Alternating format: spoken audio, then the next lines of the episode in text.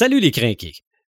Au moment où nous enregistrons cet épisode, nous sommes en mai 2021. En mai 2016, nous enregistions le premier épisode du podcast des crinqués. Cinq ans déjà. Qu'est-ce que le temps passe vite? Dans la culture pop, il n'y a pas juste le temps qui passe vite. Pour l'épisode 120, nous parlons de vitesse. Marc de Paperman Gagnon, Joël Imaginatrix Rivard, Eric Red de Gamer Bourgoin et Sylvain The Animator Bureau, c'est le podcast des craqués.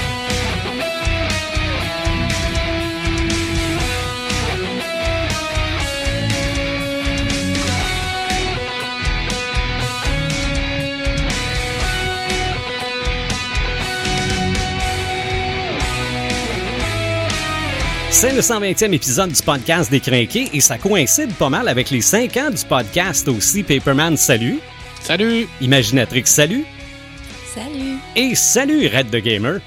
Et salut les crinqués, salut des animateurs, ça va bien? Ben oui, oui, 5 ans qu'on se connaît, ben un petit peu plus que 5 ans, mais 5 ans qu'on fait des podcasts ensemble. Euh, Joël, ça fait au moins 4 ans, donc finalement, euh, ah non, ça fait, ça fait un bout de temps elle aussi. Euh, Ça fait deux ans. Ben, deux Ben, ans. deux ans officiels, mais Ouais. presque trois que tu participes à plusieurs Ouais, de ces podcasts-là. C'est, Ouais. euh, c'est, euh, ça a donc bien passé vite, cinq ans. C'est fou, hein? Oui, moi, je, Ah, je, honnête, euh, je honnête, nous moi, je vois revois pas- nos débuts, puis euh, Ouais, je- mais moi je, moi, je vois pas ça de même non plus. J'ai, j'ai, j'ai de la misère à y croire un peu, là. Honnête, Ok. c'est vraiment, là. mais... oui, ça fait, ça fait cinq ans qu'on fait des podcasts dans toutes sortes de conditions. Euh, conditions qu'on espérait, conditions qui ont été imposées dans la dernière année.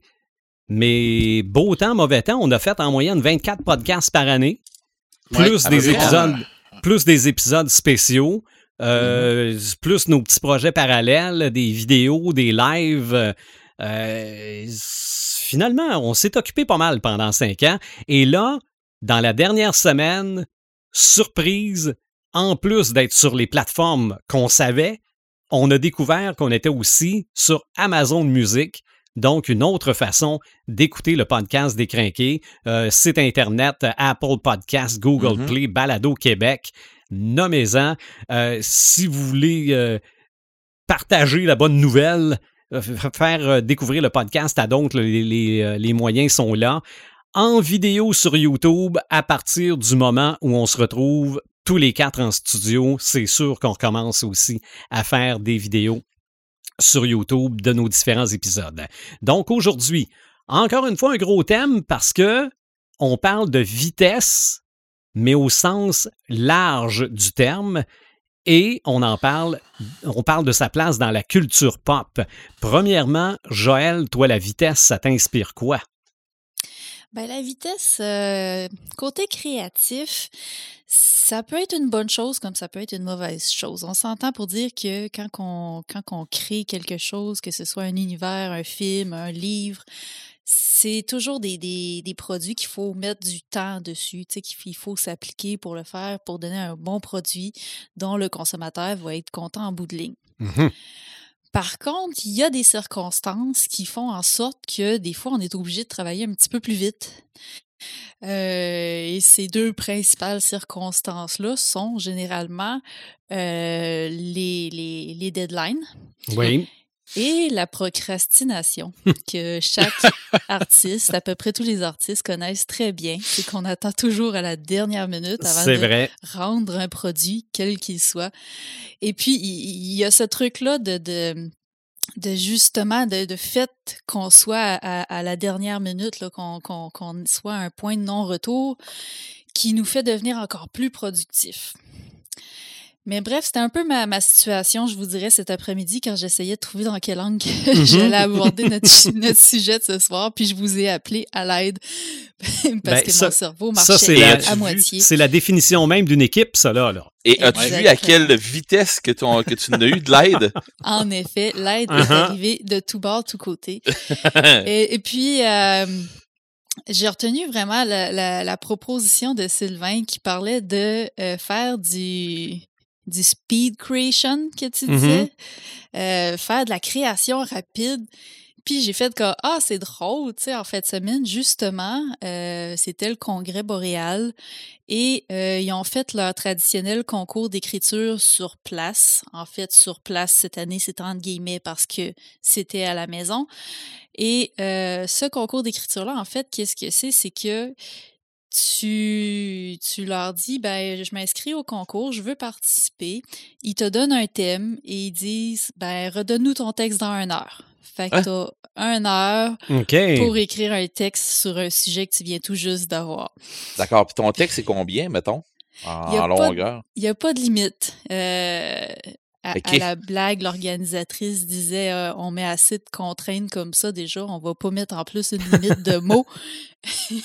En autant Fait que ça que- se tienne.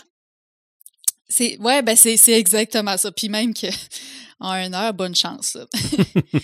Euh, que, honnête, en une heure, tu sors comment? Pour le fun? euh, j'ai sorti un texte d'environ 400 450 mots. Très courte nouvelle là, pour dire micro-nouvelle. Mais en fait, quand elle m'a donné le thème, là, maintenant j'ai le droit de le dire parce que ça a été dévoilé. En fait, c'est qu'elle nous a envoyé une image et sur l'image, c'était un, un personnage un peu style bal masqué là, avec un, un loup qui lui recouvrait les yeux, euh, une cape noire. Moi, je vois ça en partant, j'ai été éteinte tout de suite parce que tout ce que je voyais, c'était le masque puis l'espèce de, de, de, de clin d'œil à la situation pandémique. J'étais comme, Bon. oh non, ils ont pas fait ça. Puis là, j'étais comme, oh non. J'ai bloqué un bon 15 minutes en partant. Fait que sur une heure que j'avais, Mhm. j'ai bloqué un 15 minutes à me dire qu'est-ce que je vais faire avec ça? OK, Puis OK. Finalement, ben, euh, j'ai pris Mais un. tu dois pas être la seule à avoir fait ça en passant. Je sais pas, honnêtement, j'aimerais bien ça parler avec d'autres participants. C'est c'est ce qui est un peu dommage du fait que c'était en, en virtuel. Normalement, si on avait été vraiment sur place, on aurait pu se parler entre participants, puis comment tu as trouvé ça, puis, euh, tu sais, après l'avoir fait. Fait que, euh, fait que bref, c'est ça, ça. J'ai perdu mes 15 premières minutes. Après ça, j'ai commencé à essayer de des idées. J'ai commencé à écrire vite, vite, vite de même. Puis je pense que j'étais à la moitié de mon texte, puis il me restait 10 minutes. Fait que j'ai donné tout ce que j'avais. Mhm. puis j'ai garoché ça sans aucune relecture. là. C'était catastrophique. là. C'était limite gênant. mais mais tu sais, je me suis dit, au moins, je l'ai faite. C'était ma première Ouais. expérience. Puis à cette heure, pour les prochaines années, je vais savoir à quoi m'attendre. Mais Ben, bref, tu dis, tu dis limite gênant, là, pour toi, toi, t'es- parce que tu t'autocritiques, c'est limite gênant. Ah non, non, mais non, quelqu'un non, non, comme non, moi non, qui- non, c'est, c'est- non, non, même toi. Comment avec toi, c'est fin, ça? Non, non, non, non, mais je veux dire, même, même un néophyte, on va dire, là, de, de, de l'écriture, là, euh, il manquait beaucoup de trucs, il manquait beaucoup de structure. Tu sais, j'ai vraiment, j'ai fait la moitié d'un texte en 10 minutes. ça a donné ce que ça a donné, là, c'était pas... euh, Mais, l'exercice, c'était de faire ça vite. C'est ça. Puis un des critères du concours pour gagner, c'est qu'il faut que le texte soit publiable tel quel. OK. Tout ce qu'ils font après, c'est de corriger les, les- les fautes d'orthographe, mais ils refont pas de, de révision ou quoi que ce soit avant de le publier. Parce que le gagnant, en fait, est publié dans, euh, dans le Solaris, OK. euh, le, le numéro qui sort généralement en été. Fait que cet été, si vous surveillez ça, les sorties de la revue Solaris, Est-ce que Ben, c'est le tien qui va être là? Non. Puis, J'aurais vraiment été gênée. ça. il y a, tu sais, il y a un genre de silence. Non. Mais bref, c'est ça. Fait que cette année, j'ai réussi le défi de réussir à pondre un texte en une heure. Euh, L'année prochaine, euh, je vais essayer de me relancer. Euh, puis cette fois-ci, je vais essayer de faire un texte euh, un petit peu plus complet. Complet, cohérent. Peut-être. Oui, cohérent, c'est ça. tu l'as-tu refait chez toi? Euh, si je l'ai comme retravaillé, genre, pour voir Non, euh, non, qu'est-ce non. que... Non? Tu sais, genre, euh, demander à ton chum, sors-moi un sujet là, puis paf, tu pars de. Tu, Tu le fais pendant une heure. Ouais, tu, Ben- fais, tu fais de quoi pendant une heure? En, en fait, euh, je vais t'avouer que je m'étais pratiquée. En fait, j'avais essayé de me pratiquer, mais euh, ça datait surtout de l'été dernier. Dans le fond, je, je pognais un sujet quelconque, noir, puis j'essayais de développer là-dessus en improvisant le plus possible, là, sans me mettre de, de, de, de blocage. Fait que oui, ça, ça m'a aidé, mais j'avais jamais, jamais été capable de faire de quoi en une heure. Là. Tu sais, c'est- c'est- Puis dans ton heure, en plus, de ce qui arrive, là, c'est que rendu à peu près à 5 minutes de la fin, euh, ou mettons 10 minutes de la fin, là, Mhm. tu te dis, OK, il faut que je fasse une conclusion. Là. Ouais, Faut que ça ait c'est du ça. sens, là. C'est Mhm. ça. Où Sinon, je peux pas. ça? C'est ça, euh, je peux pas arriver puis bing bang, c'est fini. C'est ça. Sinon, euh, c'est comme tu disais, ça manque de structure à quelque part. Là. Fait que, euh, fait que bref, c'est ça. Fait que ça m'a fait un peu penser. euh, Il y en a plein de compétitions comme ça pour les créateurs de plus en plus. On en voit beaucoup à la télé, entre autres. Euh, tu sais, ça, ça a commencé avec les, les, les émissions de cuisine, là, tu sais, les Mhm. Master Chief. Oui. Puis, Ouais, ouais, ouais. euh, ensuite de ça, il y a eu- aussi les, les courses à obstacles, là, les, les Ninja Warriors, tous ces, ces trucs-là. Euh, mais vraiment, côté créatif, euh, on en voit de plus en plus dans tous les domaines apparaître. Je pense qu'il y a un des plus populaires que vous connaissez tous, c'est euh, Forge and Fire, euh. Oui, de l'acier et du feu, Ah, j'adore, moi, cette émission-là. là. qui passe. Ouais, c'est, c'est, c'est sûr, c'est dans ton genre, puis c'est, c'est dans le style de, de, de ben des geeks là, qui, qui tripent médiéval un peu, puis, euh, puis travaux manuels, puis tout ça. Fait que euh, Forge and Fire qui passe à History en anglais, Historia euh, en français au Québec. Euh, eux, dans le fond, ils se font donner six heures pour faire pour euh, faire une épreuve. Ils- des fois, il y a des contraintes à respecter. Des fois, ils peuvent faire l'arme qu'ils veulent. Des fois, ils doivent faire une arme spécifique. Fait qu'ils font ça les deux premiers rounds en six heures. Puis le troisième round, je pense, c'est en cinq jours.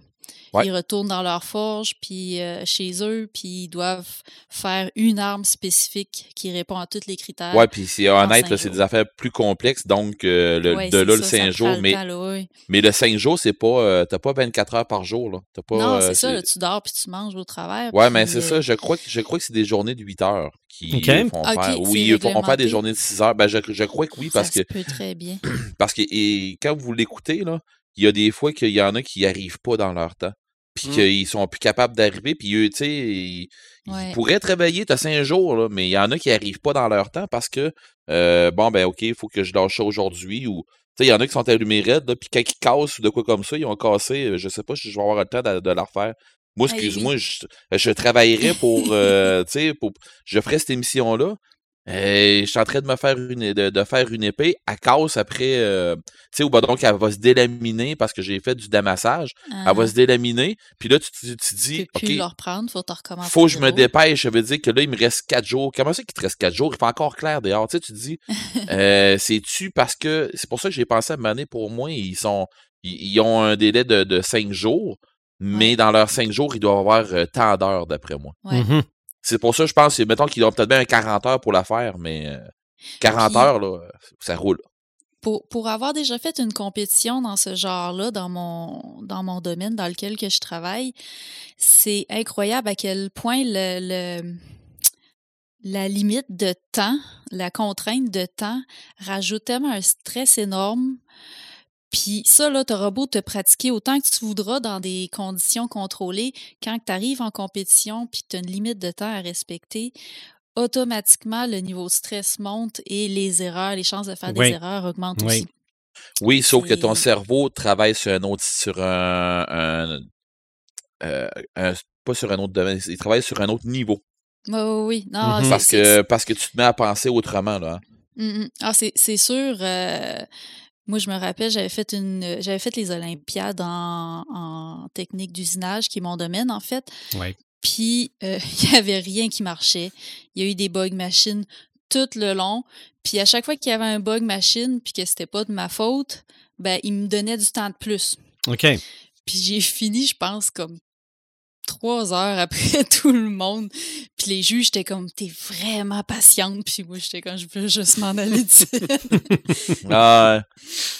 mais non, mais c'est ça que ça, mais c'est ça que ça fait, c'est parce que ton cerveau, quand t'es, quand t'es en compétition comme ça, quand il faut que c'est, euh, tu réagisses en vitesse, puis que tu, tu sais que c'est du manuel, parce que je veux dire, je suis quelqu'un de très manuel moi aussi, euh, fait que je te comprends très bien, euh, Joël. Je suis quelqu'un qui est très, très manuel. Ben, de toute façon, euh, ceux qui nous suivent, ils savent. euh, Mhm. et ils le voient un peu en voyant euh, le, le- le- le studio. Là. Euh, mais dans le fond, quand que, quand il faut que je livre une marchandise ou quand il faut que je livre quelque chose, puis que je sais que j'ai un délai très serré à respecter, je le sais, moi, comment est-ce que j'opère. Puis je sais que je suis pas le fun. là. Je suis, je suis pas plaisant. Là. Tu sais, c'est des gens qui travaillent avec moi, ça arrive des fois à, à job là, où ce que c'est que il faut qu'on livre de quoi rapidement, puis tu sais, ou qu'on a fait euh, on a fait un bris, puis là, ben, il faut qu'on récupère de quoi, puis Uh-huh. je le sais là, qu'il faut que ça opère. Fait que je sais que mon cerveau, je travaille pas pareil. Je sais que mon cerveau, c'est, il s'est mis en mode euh, solution, mais solution express. là. On se déniaise là, là.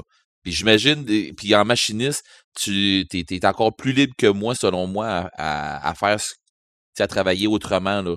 Parce que Mhm. moi, je travaille dans le verre. C'est, moins malléable que, que ben des affaires, là. Tu sais, Ben, pour... Justement, en parlant de ta job, euh, puis en suivant cette lignée de, de, de séries de compétitions euh, créatives-là, il y en a une sur Netflix qui s'appelle Blown Away. Je sais pas si tu as Ouais, vu ça. ouais, des souffleurs de verre, ouais. Ouais, euh, ça, en français, c'est le verre de la victoire ou envers et contre tous. Là, j'imagine que Ouais. c'est différent en, en France et au Québec. Ouais, mais je pense Euh, qu'il y a deux compétitions là-dedans. Je pense qu'il y en a deux. Ok. Euh, mais Mais, j'ai, mais j'ai les deux s'appellent Blown Away, là. Fait que euh, c'est pour ça que je savais pas. Euh, Il y a un Québécois qui s'était présenté euh, à la première saison. OK. Qui avait, euh, qui a- il y avait trois Canadiens en tout, je pense, dans la première saison. Puis il y avait un, Québé- un Québécois parmi eux.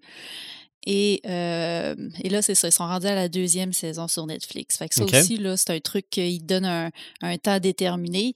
Puis comme, euh, comme Eric l'a dit, là, c'est du verre, là, ça se répare, ça se répare pas ou très peu là, quand, Non, que- ça se répare pas. quand Ça que se répare. Puis, puis c'est ça, du verre, tu peux pas souder ça. euh, tu peux, Non, ben, en tout ça. cas, il y a moyen de le faire, mais comme ils le font eux autres. Mais moi, dans mon cas, à moi, euh, moi, c'est, c'est du verre plat. Là, tu sais, c'est des. C'est de la vitre, c'est de la vitre comme euh, sur des buildings ou sur des maisons ou sur des verres d'aréna, des affaires comme Ah ça. Tu sais, je fais pas, on fait pas de souffleur de verre, c'est ça. Ouais. Non, nous autres, ça explose. Euh, On fait du verre trempé, des affaires de même. Mais de toute façon, on jase pas de, c'est pas de ça qu'on jase, mais je veux dire, euh, euh, ce que je veux dire, c'est que quand on est dans, dans un processus créatif, puis je te comprends tellement, j'ai été dans beaucoup de processus du style créatif et quand, euh, tu sais le bout où ce que tu dis que tu as de la procrastination, là, ça, là, mon Dieu, que j'essaie de me battre contre ça. Puis quand, quand je travaille avec des gens qui procrastinent, là, Ah oui. puis je le sais où est-ce qu'on s'en va, puis je le vois le temps, puis là, je fatigue. Puis il y a des fois que je me dis, même si je voulais ce dossier-là, je peux rien y faire. C'est cette personne-là qui va le faire, mais elle procrastine, puis ça avance pas. là, tu fatigues deux fois plus, puis là, tu te dis, OK, je vais faire comment? Je vais couper dans mon temps à moi. Fait que je vais Ouais. donner de mon temps à moi, puis moi, je vais opérer autrement. Fait que là, tu trouves des, des solutions euh, X, Y, Z, tu sais. Je travaille pas le métal comme dans Forge and Fire, sauf que moi, je travaille le cuir. Puis, en fin de semaine, fallait que je livre, fallait que en fin de semaine, j'aille un projet de livrer à Montréal. Puis mon projet, il était, il était avancé un peu, mais euh, là, un moment donné, j'ai checké ça. Samedi après-midi, j'ai fait OK, j'embarque là-dedans. Puis je me suis mis en speed creation. Puis euh, je suis désolé pour l'anglicisme, mais je me suis mis là-dedans et j'ai livré la marchandise en claquant des doigts, mais dans, dans un mode autre. Tu sais, c'était la musique, puis ma musique, elle m'a aidé beaucoup. Quand Mhm. je t'ai euh, envoyé euh, tu sais sur l'heure du speak, je t'ai écrit euh, ben vas-y dans le speed metal. ben, ben, pourquoi pas? ben c'est ce que j'ai fait moi. Oui.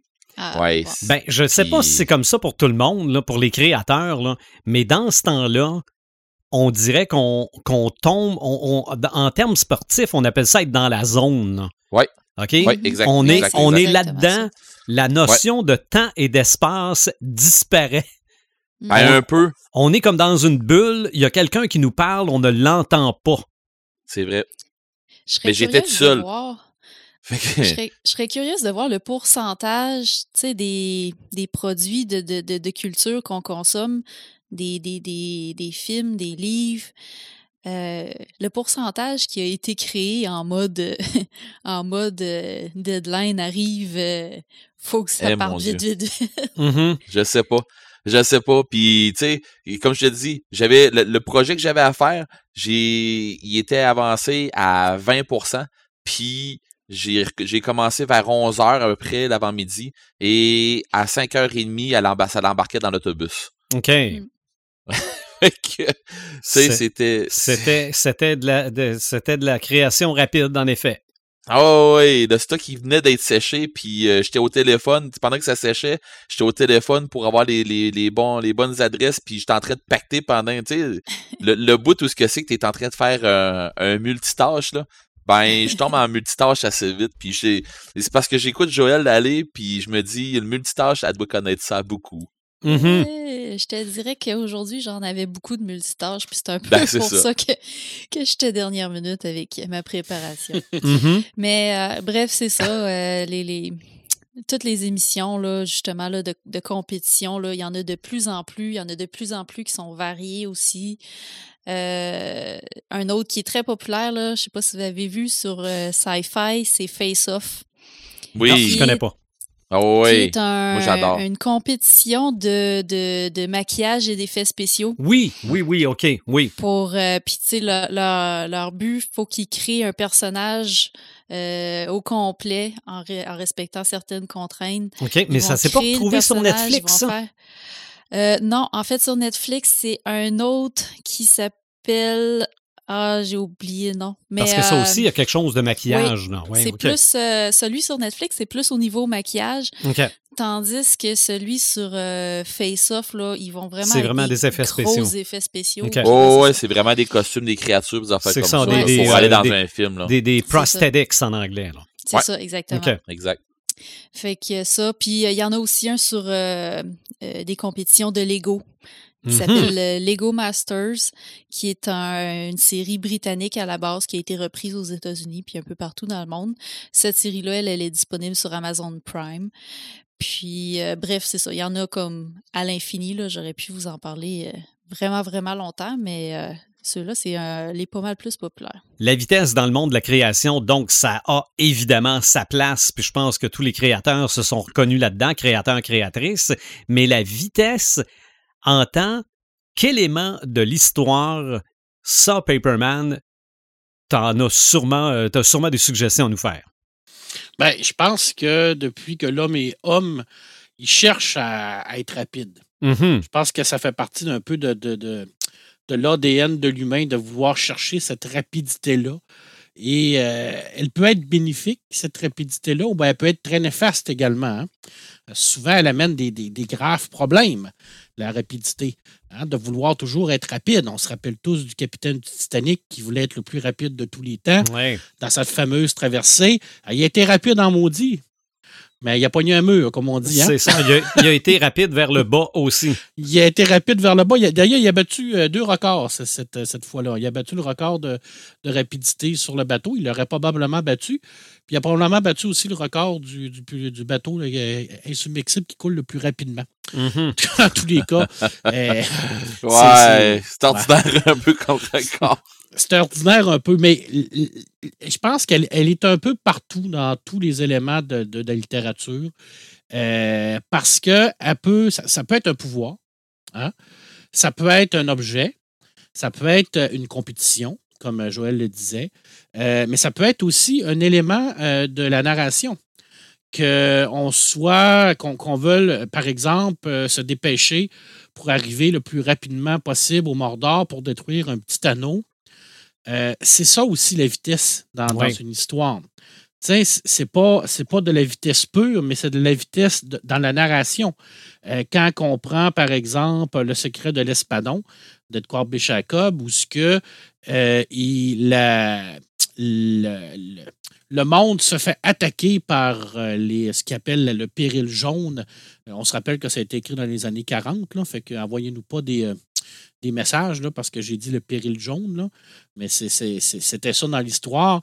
Euh, alors, ils, sont rapidement devant un problème, puis la seule façon qu'ils ont de, de- de se sortir de là, ben, c'est d'aller le plus vite possible pour sortir le fameux espadon, qui est quoi? Qui est un appareil, un avion euh, supersonique, radio-téléguidé euh, et euh, submersible, qui est capable d'aller partout. Alors, on va chercher vraiment ce, ce- ce côté de rapidité-là. Soit euh, on, on- on le prend dans un, un appareil, soit qu'on le prend dans un pouvoir, ou bien qu'on le prend vraiment directement dans l'histoire. Et je, pourrais te parler des, des- des super-héros les plus rapides de l'histoire. Oui, oui, oui, ben oui. bon, ça, serait, ça serait comme trop commun. hein, tu me connais, je pourrais te parler de Flash.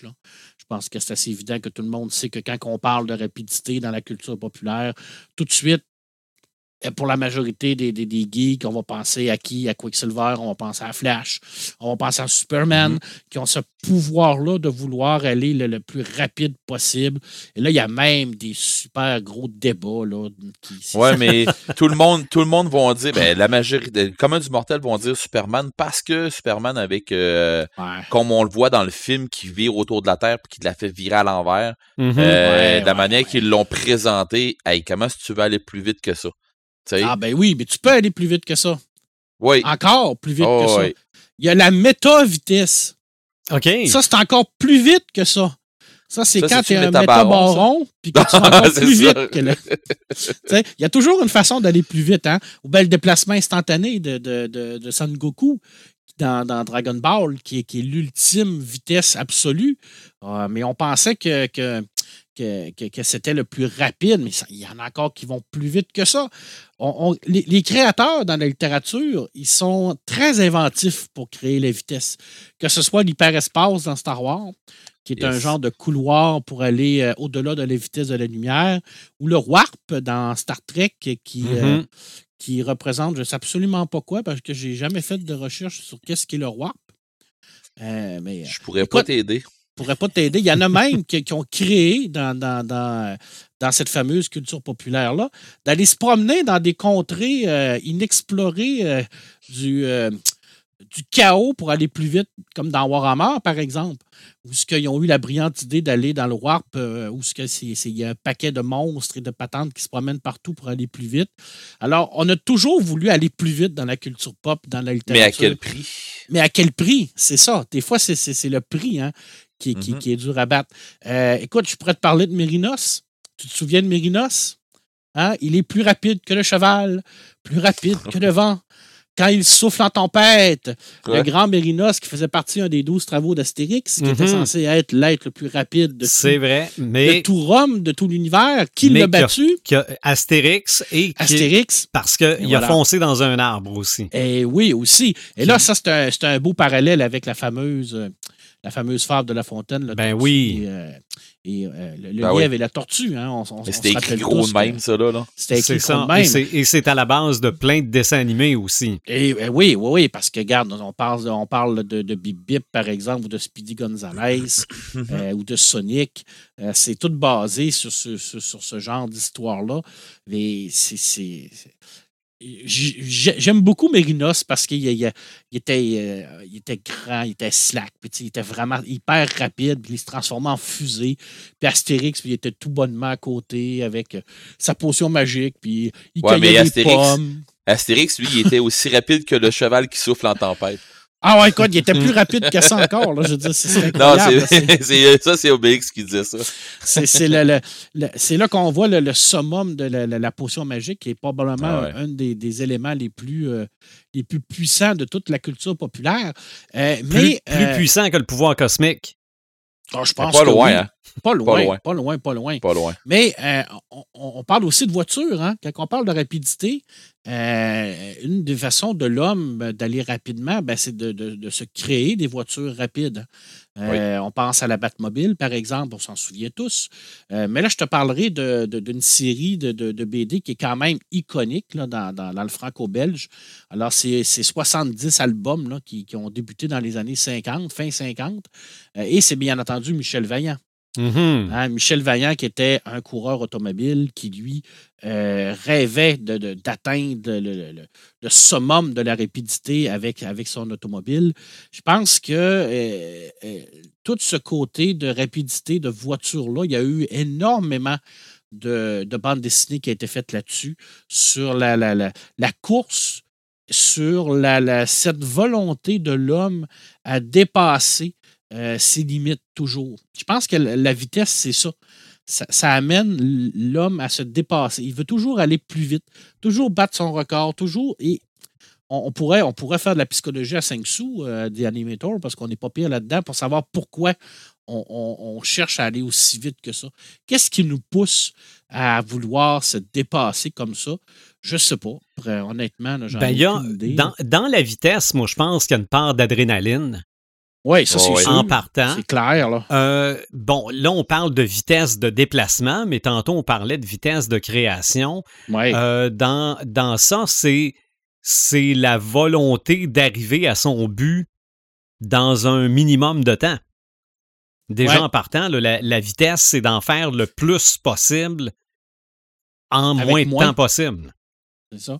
Mais, mais pourquoi? Pourquoi c'est si important que ça? Tu sais, pourquoi euh, c'est tellement ancré dans notre. euh, pourquoi il y, a, il y a 50 000 personnes qui vont se déplacer pour aller voir des Formule 1 qui roulent à 400 km/h autour d'une piste? Il y a quelque chose là-dedans. Euh, il, y a, il y a quelque chose dans, dans, dans, dans le profond, je ne sais pas où- pourquoi on, on, on veut aller aussi vite que ça, malgré le fait que, comme Eric le disait tout à l'heure, euh, des fois, ben, c'est- pour le pire, hein, parce qu'on on Mhm. le sait, hein, quand on parle de vitesse dans les courses automobiles, ben, des fois, ça amène des, des, des, des- des problématiques. Puis, en plus, je te parle de vitesse dans le sport. Je te parle de vitesse dans le 100 mètres, dans le 200 mètres. Je te Oui. parle de vitesse dans Oui. le vélo. Ça aussi, c'est de la vitesse. Mais qu'est-ce que ça amène, cette vitesse-là, souvent? Ça amène un dépassement de soi et un dépassement de soi pas toujours légal. Hein? Parce que quand on pense à oui. Lance Armstrong, par exemple, qui, va, qui voulait tellement aller vite qu'il s'est dopé toute sa vie euh, pour aller vite. Puis il y a des gens qui, qui vont vraiment aller très loin dans leur santé pour pouvoir euh, aller chercher ce. ce- je pense que tu as, peut-être raison, là, cette adrénaline-là, cette, cette puissance-là de se dire ben, c'est moi le plus vite au monde. Et d'ailleurs, quand on regarde les Jeux olympiques d'été, quelle est la, la discipline, euh, on pourrait dire, euh, la, la discipline maître, la discipline la plus euh, iconique de tous les Jeux olympiques, c'est le fameux 100 mètres. Mhm. Parce que c'est le 100 mètres qui va déterminer euh, qui est le, le, le, le, le- le- le plus grand, qui est l'homme le plus rapide du monde. Oui. Euh, Ben, il y a, y a aussi, il y a, il y a la natation aussi. la natation également, oui, qui, est- dans Mhm. l'eau. Euh, oui, la natation qui est dans l'eau. Ça, c'est un Oui, non, non, c'est, mais, mais en fait, c'est, mais, mais je comprends ce que tu veux dire. Tu voulais dire, la, Ouais. c'est comme la course, mais dans l'eau. Oui, exactement. C'est Mm. comme les deux, les deux euh, disciplines, pour dire qui est l'homme qui nage le plus vite, puis qui est l'homme qui, euh, qui, qui, qui, qui court le plus vite. Euh, écoute, je ne peux pas te parler de vitesse sans te parler des aventures de Bogdani. Euh, pourquoi? Parce qu'on est encore une fois dans un, euh, une série de, de, de franco-belges iconiques. Et là, ben, on est dans l'aviation. Alors, on sait que euh, ça, encore une fois, les hommes euh, ont construit des, avions. Pourquoi? Parce que c'est pas, euh, c'était pour le déplacement, mais c'était également pour la vitesse. Aujourd'hui, plus qu'est-ce qu'on essaie de faire? On essaie de, développer ça pour qu'on puisse se rendre au point A, au point B le plus rapidement possible, les trains grande vitesse et tout ça. Alors, les aventures de Bogdani, ben, c'est euh, un pilote qui va euh, suivre pendant la, la Seconde Guerre mondiale jusqu'à la guerre de Bosnie. Alors, on va suivre toute son, son, son ascension à l'intérieur de tout ça. Et les gens qui aiment les avions, qui aiment l'aviation, qui aiment la rapidité de l'avion, cette capacité, là, comme disait euh, Top Gun, Maverick, euh, la vitesse, je m'en souviens plus, j'ai un blanc. Euh, ça va m'en revenir, en tout cas. Mais c'est d'aller chercher ça. Alors, c'est une très, très longue série, mais c'est une très, très, très belle série de, de, de bande dessinée. Si vous aimez l'aviation, si vous aimez les trucs rapides, vous ne pouvez pas passer à côté de ça. Euh, des fois, c'est. C'est euh, c'est l'homme lui-même qui est rapide euh, avec des pouvoirs, mais on lui met des fois un jetpack, hein, comme dans The Rocketeer. Je Oui. tu te Oui. souviens de ça, Oui. The Rocketeer. Hein? Ben oui, c'est excellent. Alors, euh, C'est, c'est Hey, comme c'est- l'ancêtre d'Iron Man. Ouais, ben oui, mais en fait, euh, c'est, c'est- ben oui puis non, parce que c'est, tu sais, The Rocketeer, c'est, c'est, c'est pas des années, c'est les années 80, ça, que ça a sorti. Mhm. Non, non, mais je, Euh, je te parle de, dans, dans le type de personnage. Oui, oui, parce que la- la- l'action se passe dans les années 30, là, tu sais, je veux dire, ça fait très steampunk aussi un peu. Mhm. Euh, tu sais, c'est un personnage, ok, je, je me suis trompé, je pensais que tu voulais dire que ça avait été écrit avant, avant Non, Iron non, Man, non, mais- je parle de- du cas. genre de Oui, personnage. oui, du genre de personnage, effectivement, euh, où ce qu'il y a vraiment comme un casque, et là, le personnage va très rapidement, il peut même, il peut aller où ce qu'il veut avec ce fameux jetpack-là. C'est quand même une belle, une belle BD qui a été adaptée en film.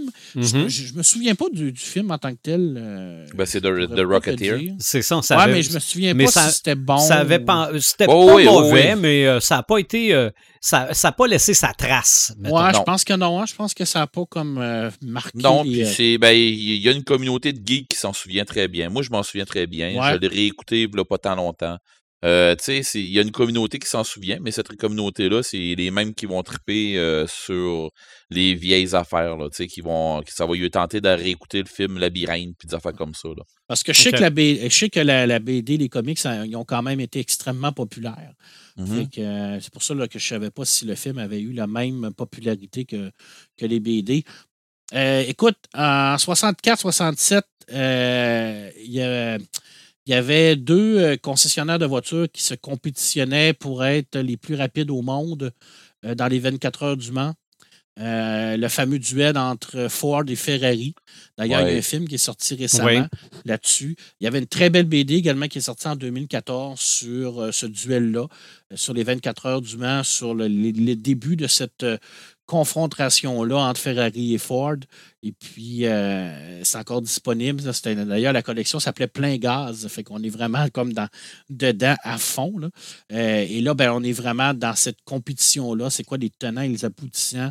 Euh, et de cette compétition-là, de, de ce face-à-face-là, il est ressorti plein de technologies qu'on utilise encore aujourd'hui. hein. OK. Je veux dire, tu sais, je veux dire, c'est pas rien qu'il y a une question de, de, de, de- vitesse. Euh, souvent, on, a tendance à penser qu'ils font ça pour être le plus rapide, mais ils font ça également pour développer des, technologies en tant que telles. Puis il y en a encore là-dedans qu'on utilise aujourd'hui. Ils ont, inventé beaucoup de choses pour être le, plus rapide.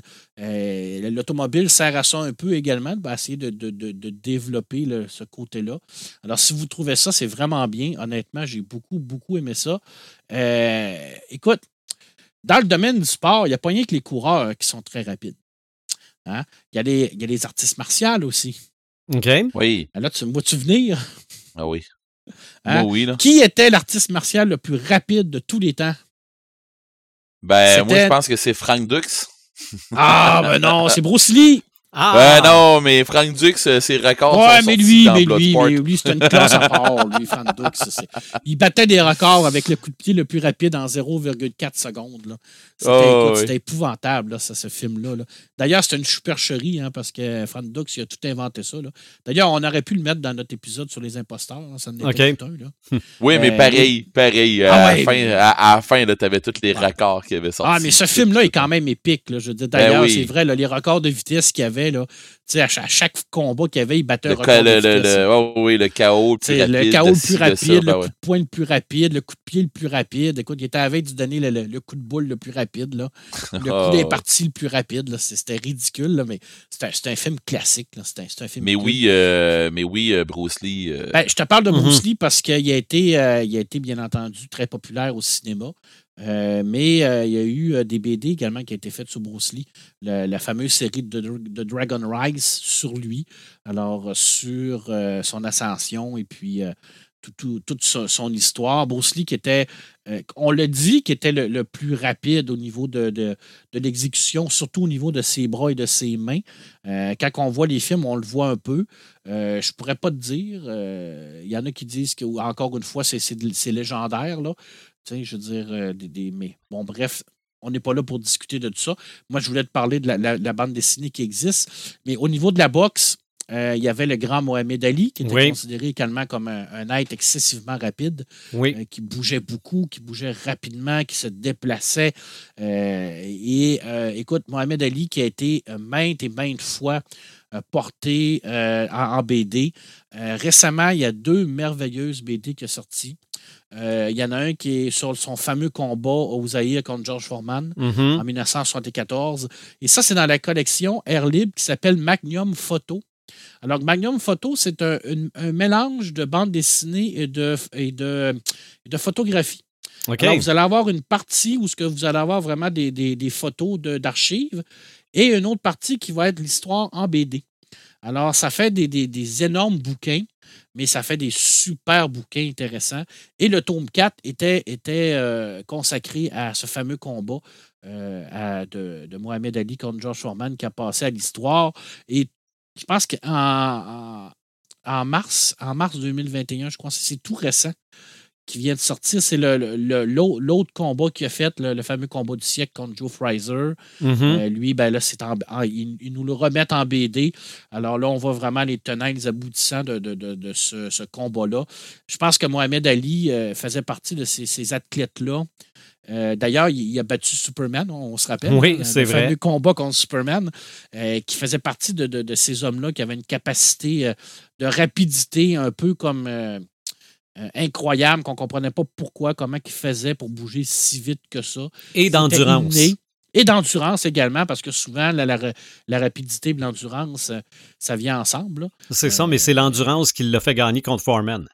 Oui, tout à fait. Tout à fait, parce qu'il est en train de se faire sacrer une volée. là. Mhm. On, se, on se rappelle que, que Foreman l'a- dominé euh, du bout à l'autre, puis à la fin du combat, il n'y avait plus de, de- il y avait plus aucun jus, puis là, ben là Mohamed Ali euh, sauté sur l'occasion, puis comme, comme un tigre rapide euh, qui a sauté sur, Sa proie sur, blessée. sur sa proie, rapidité avec, euh, sur sa proie. Je te dirais que ça, ça a été. euh, ça a été tout qu'un combat, mais c'est deux belles BD si vous voulez vraiment en savoir plus. Euh, c'est sûr que là, on- comme tu disais, on est dans la vitesse large. hein. Euh, J'aurais pu passer mon, mon segment de parler de Flash. C'est vrai. Je veux dire, c'est au bas de Quicksilver qui nous ont donné euh, dans le MCU, par- par- entre autres, des scènes absolument incroyables. là. Tu sais, des scènes de Quicksilver là, dans, dans- dans- chez les X-Men, là, c'est, c'est, c'est merveilleux. là. Tu sais, La, la façon- scène où ce qui est- la scène où ce qu'il y a l'explosion dans Ouais. le manoir. Ah, c'est, épouvantable. Il sort tout le monde là. de là. là. Ouais. Tu te dis, OK, en C'est- vrai, là. euh, En vrai, il là, tu sais, je veux dire, rapide, là. tu vois vraiment qu'il est rapide, là, mais il l'est, là, c'est, c'est absolument in- incroyable. là. Euh, beaucoup, je pense que la majorité des super-héros ont toute cette, cette capacité d'être rapide-là. C'est comme un pouvoir de base. Euh, tu sais, quand tu as des pouvoirs, par exemple, euh, tu vas avoir Wonder Woman est super rapide. Ça fait toujours partie comme des, des, euh, des petites coches à cocher. Là. Tu sais, je veux dire, m- même Batman, sans être super, sans, sans avoir aucun pouvoir, euh, il est rapide. Pareil, tu sais, il, c'est- c'est- c'est- il- a une capacité de, de- de rapidité dans ses, ses, euh, ses mouvements. Il réagit très rapidement. Il se crée des, des- des- des véhicules qui, qui sont extrêmement rapides. Euh, comme tu l'as dit tout à l'heure, Superman, euh, il est tellement rapide qu'il peut reculer dans le temps. Mhm. ben, Flash le fait aussi. Oui, oui, oui, tout à fait. Flash, je pense que je pense qu'il y avait eu une compétition entre les deux, puis que DC avait dit là, clairement que leur personnage le plus rapide de, de- de leur euh, univers, c'était Flash. Euh, alors, euh, moi, je pense que c'est- c'est c'est quand même assez reconnu qu'il il a quand même scrappé un univers là, avec le Flash, avec Mhm. Flashpoint. là. Ah ouais. c'est c'est quand même assez intense. là. Euh, chez Marvel, j'imagine que ça doit être Quicksilver ou bien un, un dieu quelconque, là, parce qu'ils ont tellement de dieux chez Marvel que. Ouais, mais je pense que c'est Quicksilver.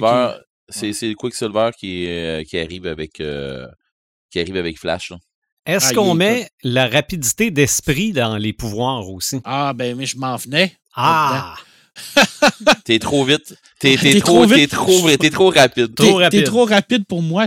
Oui, parce que je peux pas, je peux pas te parler de rapidité sans te parler de tous ces grands détectives ou tous ces grands criminologues de la littérature qui ont cette capacité d'analyser une scène extrêmement rapidement. Euh, bien entendu, le premier nom qui nous vient en tête, c'est Sherlock Holmes. Mhm. Je pense que Sherlock Holmes, il a cette capacité de, de, de- de déduction instantanément. euh, il est capable de deviner, pas de deviner, il déduit un paquet d'affaires. Et tout le concept du palais mental que Conan Doyle a créé, j'ai trouvé ça extrêmement génial parce que ça, ça explique un peu le, le- le concept de, de ce- cette façon de, de- de dé- déduire là. Mais euh, il y en a, d'autres. Euh, écoute, tous les, personnages de Agatha Christie, par exemple, euh, sont tous des, gens qui ont la capacité de réagir instinctivement au niveau de, leur intellect. Ils ont cette capacité-là. Hercule Poirot, par exemple, a cette capacité-là également de, de déduire, de, de- d'en venir à des conclusions super rapidement, euh, que nous-mêmes, des fois, on regarde ça et on se dit, ah oui, c'est vrai, c'est logique. Après, quand on le sait, c'est Mhm. logique. Sur, sur le coup, c'est, pas très logique. Là. Euh, le, le fameux personnage de, de, de Dan Brown également, euh, Robert Oui. cette capacité-là. Euh, je veux dire, dans la, dans la culture populaire, il l'a un peu. C'est un peu un genre de, de, de Sherlock Holmes, mais euh, lui, ben, il, l'explique par cette fameuse euh, mémoire photographique. là. Je veux dire, lui, son, son pouvoir principal, ben, c'est pas un pouvoir, son capacité pr- principale, c'est ça. C'est le, le- sa, mémoire photographique, qui est une capacité qui, existe. Il y a des gens qui ont vraiment ça. Là. Je dirais que probablement que la majorité des, des, médecins euh, puis des, des, des gens qui, qui ont qui, qui font euh, des, des, des, des, des, des, euh, euh, voyons, un travail comme ça doivent avoir cette capacité à se mémoriser Mhm. tout ça. Puis je pense que les, les acteurs ont ça aussi, hein. cette capacité de rapidité-là, Oui. souvent, euh, à, à- à- à prendre leur texte, à le dire, mais également à improviser. Quand on parle des improvisateurs, surtout au Québec, on est très fort en improvisation. Euh, on a beaucoup, beaucoup d'acteurs qui sont capables d'avoir cette rapidité d'esprit-là pour inventer des histoires, pour créer des choses, euh, pour arriver à du, tac au tac à dire, ben, avec ça, ben, moi, je pars avec ça, puis je fais ça. Puis, puis t'as pas, pas de temps mort dans l'improvisation. C'est là où c'est là. Tu sais, je veux dire, le sifflet part, puis il faut que tu inventes quelque chose dans ta tête. Là. Je veux dire, c'est, c'est, c'est, c'est direct comme ça. Là. Je veux dire, t'as pas, euh, tu t'as pas le temps de réfléchir. Je pense que tu as 10 secondes pour réfléchir. Là. Fait que c'est, faut que tu sois rapide dans ta barouette. Il faut vraiment que ton esprit aille très, très, très rapidement. Euh, et il y en a d'autres, là, des détectives. Là. D'ailleurs, j'ai, j'ai parlé de Sherlock Holmes parce que je suis en train de lire là, les fameux dossiers de Cthulhu. Mhm. Alors, euh, merci, Red, de, de- de m'avoir euh, pisté là-dessus. À cause de toi, je vais être obligé de lire les trois tomes parce Ouais. que c'est trop bon. Ouais, OK, bon. fait que C'est hein?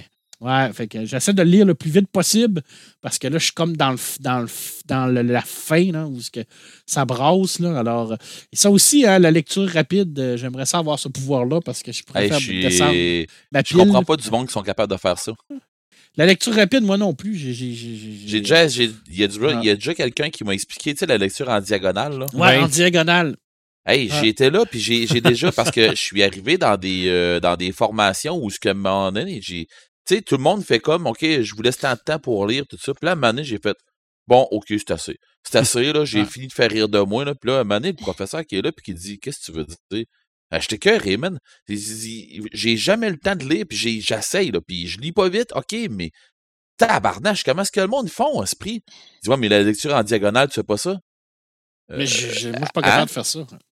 J'ai dit, parce qu'il faut que je comprenne ce que je lis. Ouais, mais il dit, on lit pas tous les mots dans, dans, là-dedans. OK.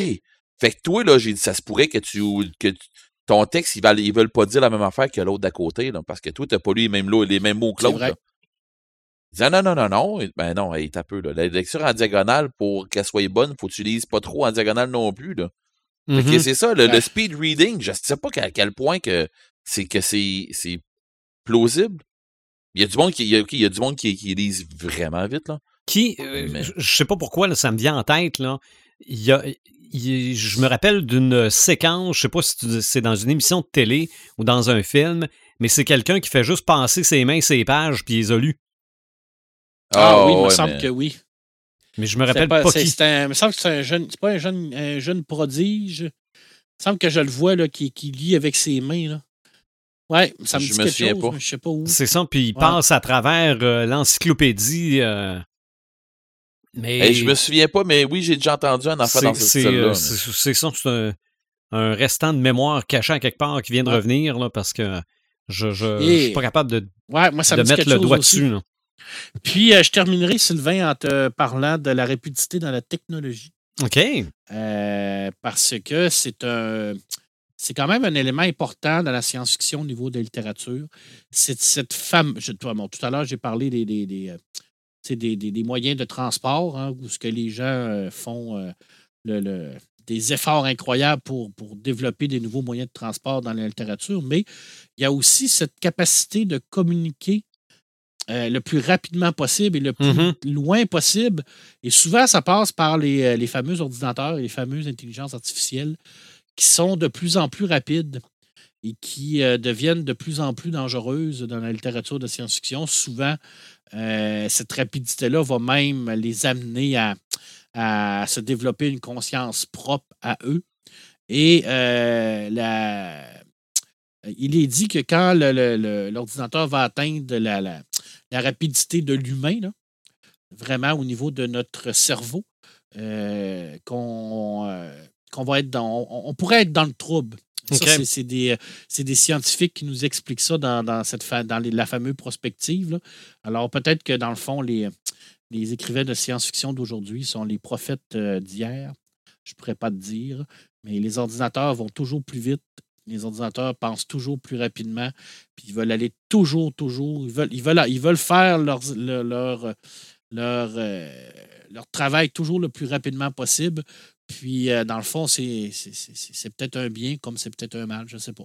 Mm-hmm. C'est euh, ça va être à nous qui va. On va le savoir plus tard. Hein. On va le savoir dans, dans, un futur pas si lointain que ça. Mais ça, tu n'as pas, pas, essayé de me convaincre. J'ai euh, j'ai toujours dit que la science-fiction d'hier était la science d'aujourd'hui. Ah, ben oui, je pense que oui. Puis je pense que cette, rapidité, cette rapidité technologique-là, c'est parce que la technologie se développe de plus en plus rapidement. Mm-hmm je veux dire, euh, si on compare avec ce qui est, ce qui est arrivé là, euh, dans les années 50, 60, et ça, c'est exponentiel, ça n'arrête pas.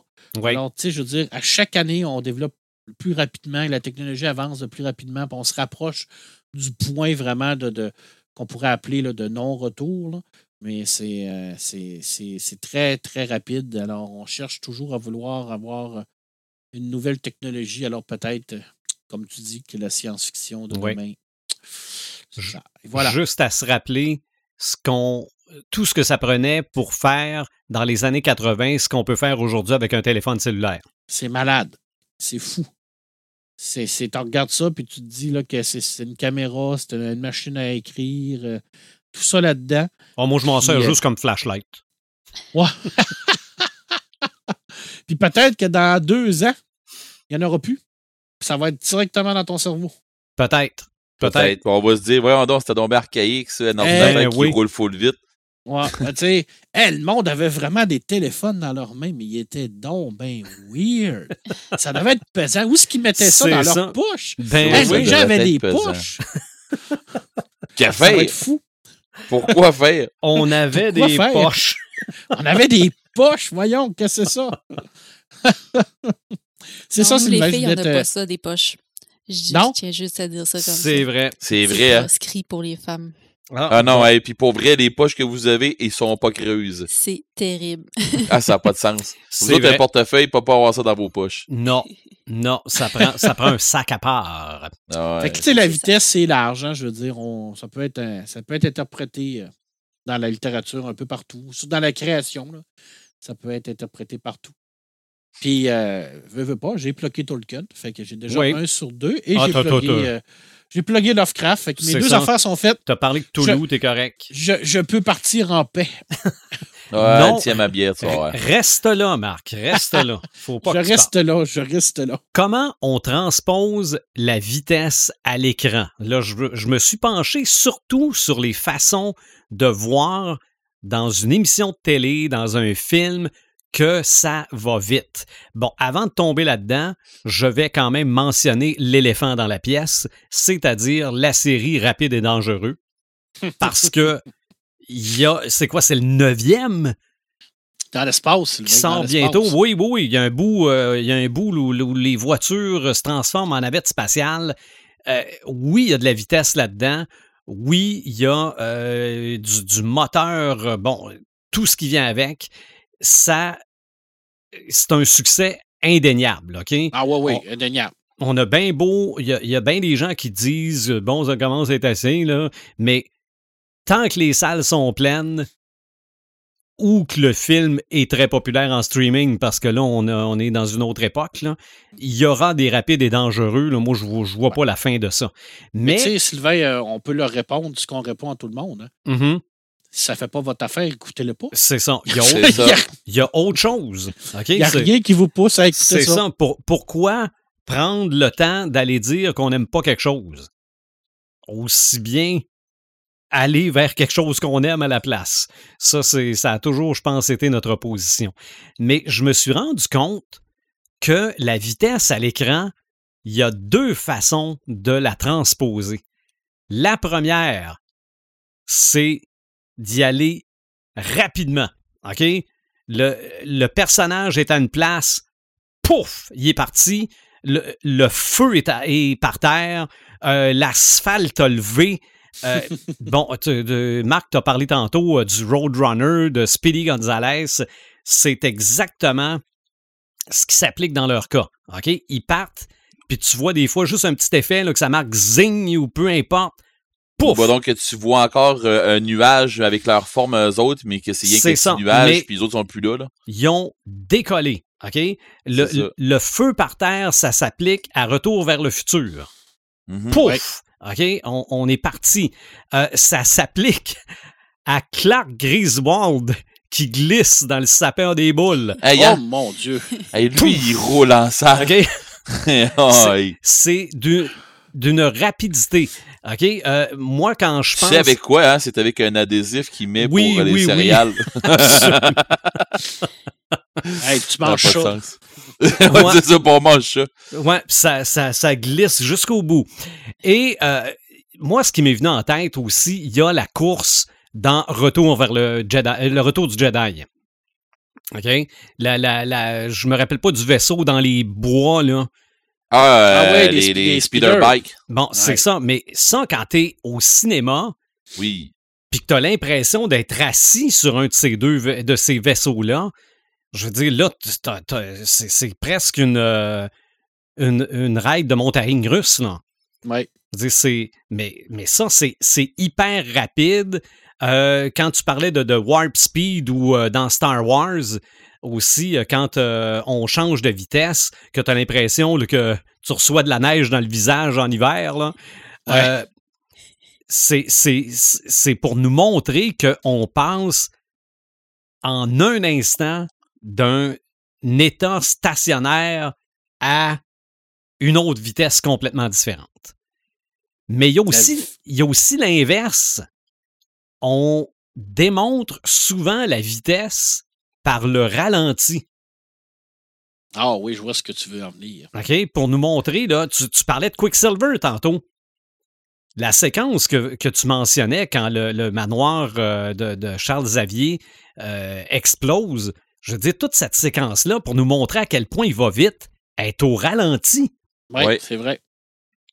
Et malgré qu'il y a des séquences avec Quicksilver où on le voit courir très très rapidement, là, mais ces séquences-là, c'est régulier. Euh, je ne sais pas s'il y en avait avant, mais le plus lointain souvenir que j'ai du ralenti pour montrer la vitesse, c'est le Six Million Dollar Man, Ouais, tout à fait. l'homme bionique, l'homme de 6 millions. Euh, à toutes les fois qu'il courait vite, c'était au ralenti. Tout le temps, tout le temps. Puis il y avait quelque chose de psychologique là-dedans, c'est que quand on voit arriver ça au ralenti, ça rend ça plus imposant. Puis ça te donne l'impression que tu vois ta vie défiler devant tes yeux, parce que ça aussi, euh, j'ai remarqué ça euh, hier en regardant un épisode de Lucifer, parce que j'ai, euh, je commence, je, j'écoute ça de façon régulière avec Chéri. Euh, il se bat contre son frère dans une cage et son frère lui envoie the coup de poing. Ben, le coup de poing est parti ralenti, là. Je veux dire, euh, t'as vu la face de Lucifer qui voulait dire ah non, puis pouf, OK? Donc ça, c'est c'est une façon récurrente de montrer que ça va vite, c'est d'utiliser le ralenti. C'est vrai. Fait que j'ai... euh, euh, Même la musique est au ralenti dans le million, 6 millions de dollars man. Oui, là. oui, oui, oui. Le- la scène puis la, la l'effet était au ralenti. C'est ça. Tu as un petit effet sonore qui explique que là, oups, il est parti. Soit, soit il court, soit il saute. Euh, Mais il, il saute vite ou il court vite? C'est ça. Mais il y a personne qui se dit, ben là, euh, il est-tu censé aller vite ou. euh, Non, il y a quelque chose de psychologique qui fait que quand ça c'est au ralenti, la séquence de Quicksilver, le coup de poing euh, euh, Flash. Tu parlais de Flash dans le film Justice League. Bon, t'en as vu des ralentis en masse. hein. Euh, très souvent, c'est comme pour nous montrer que l'instant est arrêté et il a tout fait ça pendant ce temps-là. Mais il doit y avoir quelque chose de psychologique là-dedans. Autre chose concernant la vitesse qu'on va mentionner, c'est Édouard aux mains d'argent lorsqu'il coupe les cheveux. Ah oui. Ouais, un peu. Ça, ouais. il y a de la vitesse dans les doigts. Euh, mais à part ça, qu'est-ce que je m'étais noté? Regardez, si vous avez des, des- des suggestions de vitesse à l'écran, ben tu, c'est vrai, Marc, tu parlais de, de, de Michel Vaillant pour les bandes dessinées. Ben, en matière de manga et d'animé, il y avait Speed Racer. Ben oui, c'est, c'est, je m'en allais justement parler de ça, Speed Racer. Euh, autant dans les mangas puis tout ça, mais j'ai pas trouvé que c'était rapide, rapide, rapide. Speed Racer. Mais c'est une course, tu sais. euh, c'est de la rapidité. Moi, euh, une des affaires que je me souviens euh, en rapidité euh, dans, dans le temps, c'était le film Cannonball qu'il y avait avec Burt Reynolds puis tout ça là. C'est, euh, tu sais, c'était une course à travers des Amériques euh, où ce qu'il fallait que tu te dépêches à arriver puis tout ça là. Il y a eu des films à plein, à plein, à plein à propos des, des courses. Tu sais, la course, euh, la course folle ou quelque chose comme ça là, qui, qui a été repris, je sais pas combien de fois là. Que c'est vraiment c'est un millionnaire que lui a décidé euh, qui, qui, qui a été repris aussi avec Cannonball. Mais euh, tu sais, c'est des millionnaires ou du monde qui ont du cash en défoncer puis Mhm. qui décident que bon ben moi j'organise euh, une course puis euh, sur ceux-là que vous allez vouloir. Là. Fait que tu sais une course bord en bord des Amériques puis euh, tu sais il y en a eu tellement des films dans ce Le style-là. tour du monde en 80 jours. Entre C'est un autres, exemple de course où tu es obligé Ouais. de te dépêcher.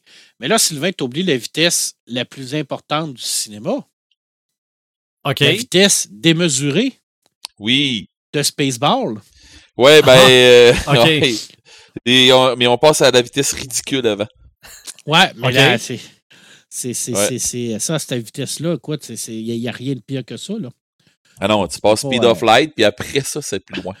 La vitesse ridicule, la vitesse démesurée, écoute, là, c'est comme. euh, c'est, c'est comme quand tu tournes la, la vitesse, là, puis là, t'es, t'es rendu au 10, au 10, puis là, oh, tu forces pour te rendre au 11 qui n'existe pas, là. Mhm. Là, ça, c'est le 12 qui n'existe ouais. pas, là. OK. Tu sais, Ah ça- ouais. ça- ça- c'est incroyable. On, se, ben, on sait que c'est une, une parodie de, de la vitesse de, de, de Star Wars, là. Mhm. Ouais, ouais. Mais c'était, Euh, assez, assez comique. ça, ça vient de, de, de m'apparaître dans la tête. Il y a aussi le film Clanche où il doit demeurer toujours à la Oh, même oui. vitesse. C'est- Ben, euh, c'est vrai, dans- mais dans la clanche, c'était à 50 km/h, fallait pas qu'il descende en bas. Mhm. Mais avec un autobus, euh, va, euh, c'est ça. Trouver une place qu'on va être capable de virer en rond puis que ça va bien aller. Ouais. C'est ça. C'est ça. Mais. euh, Euh, un film, moi, que je me souviens puis qui m'a marqué, puis c'est une façon de voir sur la vitesse où euh, ils ont décidé de non, non, on bougera pas, on va faire bouger l'univers avec euh, à notre place. Fait que là, tu fais OK, comment ça? Puis la, la, la dame arrive, elle ramasse un papier, puis elle dit C'est quoi la vie? C'est quoi le, le, le, le chemin le plus rapide entre deux points? Ben, c'est une ligne droite. Elle dit non. Elle prend deux points sur, la, sur, sur une page, elle met un point d'un d'un bout, elle prend le point de l'autre, puis elle plie la page en deux, puis elle fait un Ouais. trou d'un deux. Ouais. Vous souvenez-vous dans quel film que c'est? Ah, dans Event Horizon. Et voilà. OK. C'est eux autres, tant qu'à moi, c'est eux autres qui, moment donné, ils ont fait OK, c'est beau. Ça, c'est un, un voyage instantané. Mhm. Ils ont plié, ils ont, ouais, ils ont courbé le, le- ils ont courbé l'espace pour se déplacer d'une place à l'autre en claquant des doigts. Ben, ils ont Ils été ailleurs. là. sont- pas rien, ils que pas été à la bonne place. C'est ça. Ben, ils ont passé, ils ont créé un trou de warp, là. Mais bon, euh, tout ça pour dire que je me demande comment tu peux être plus rapide que ça. C'est le Mhm. même genre de vitesse que dans Dune. Dune utilise ça aussi avec les navigateurs qui replient Ouais. l'espace-temps. Sauf que Dune, c'est moins, c'est moins, c'est moins bien expliqué que, que le concept de, de, de, de- du- de- de plier euh, vraiment là, la- la- du point A au point Z. Là, ça, c'est, euh, c'est un concept de base qui, qui, qui- qu'on pourrait appeler de la RDSF parce que c'est, c'est quand même mathématiquement euh, des trucs qui, qui pourraient Ben, se faire. là. C'est ça. C'est un- c'est mathématiquement plausible.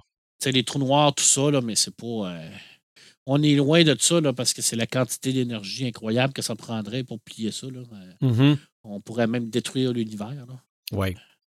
C'est à peu près Ouais, mais, qui arrive euh, aussi. Là, je veux ouais. dire, quand ils se quand ils- ils se rendent compte qu'ils sont dans un autre univers. Là. euh.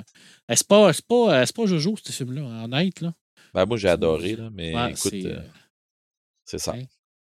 t'es- il, il, il- je- il essaye aussi à un moment donné de, de sortir rapidement de ce vaisseau-là.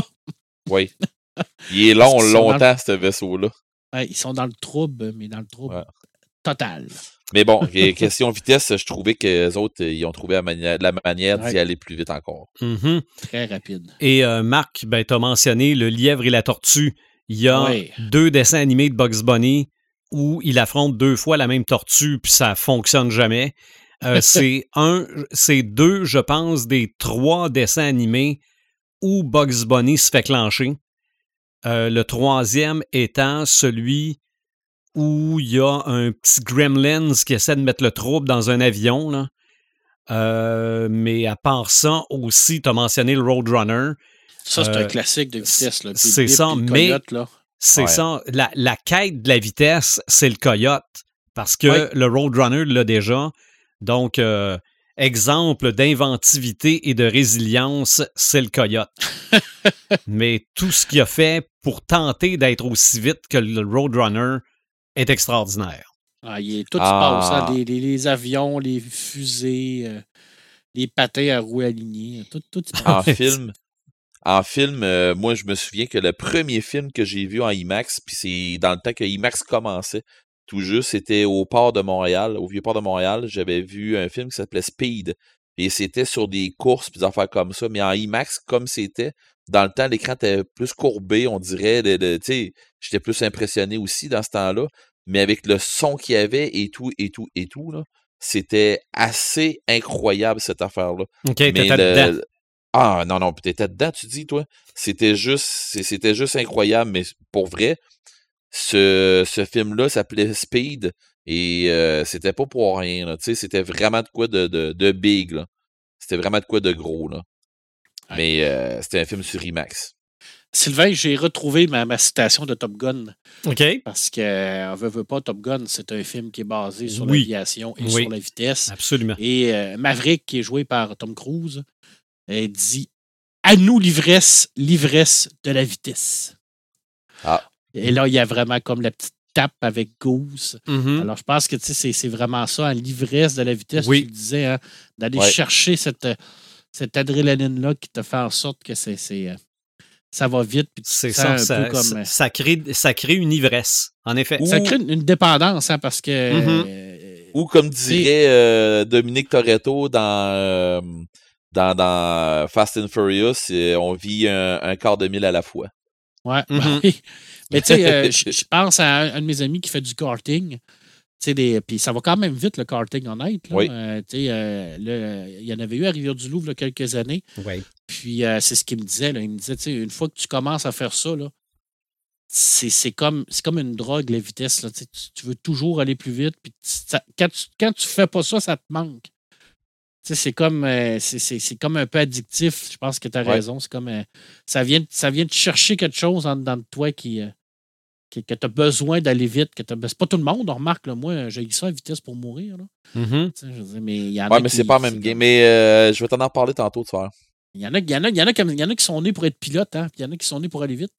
Oui. Tu sais, Puis il y en a qui clair. meurent pour aller vite. Hein. Je pense à, par exemple, à Jules Villeneuve, qui, qui, qui, Aussi. qui, qui est mort parce qu'elle est trop vite. euh, Oui. c'est, c'est, c'est ça. Ben justement, Red, tu parlais de ton euh, immersion dans la vitesse avec euh, le film en IMAX.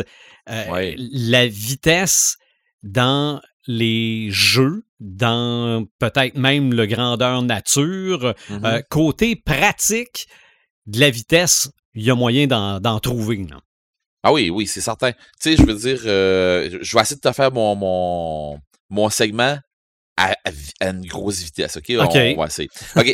bon, euh, non, dans, dans le fond, moi, j'ai euh, j'ai essayé de checker un peu dans les jeux. Puis dans les jeux, j'aurais pu t'en sortir euh, une plétarde, mais j'ai décidé d'y aller autrement euh, un petit peu parce que je voulais pas non plus me répéter pour euh, ce- celui qu'on avait eu, euh, euh, l'épisode sur les sur euh, les voitures, puis tout ça. Oui, oui, oui. Euh, sur la course ben, ou automobile ou en tout cas une affaire comme ça, je voulais pas me répéter non plus. Fait que c'est sûr que dans les jeux vidéo, les jeux qui, qui vont plus avec la vitesse, la, toute la série au complet des Need for Speed. le nom le dit, hein, c'est un besoin de vitesse. Puis le jeu est fait pour, pour amplifier l'image de, de, de, de ça. Euh, parce que au, début, dans les jeux qu'on avait euh, sur, euh, mettons, les, les, les, les Commodore, des affaires comme ça, l'illusion de vitesse était moins là un peu.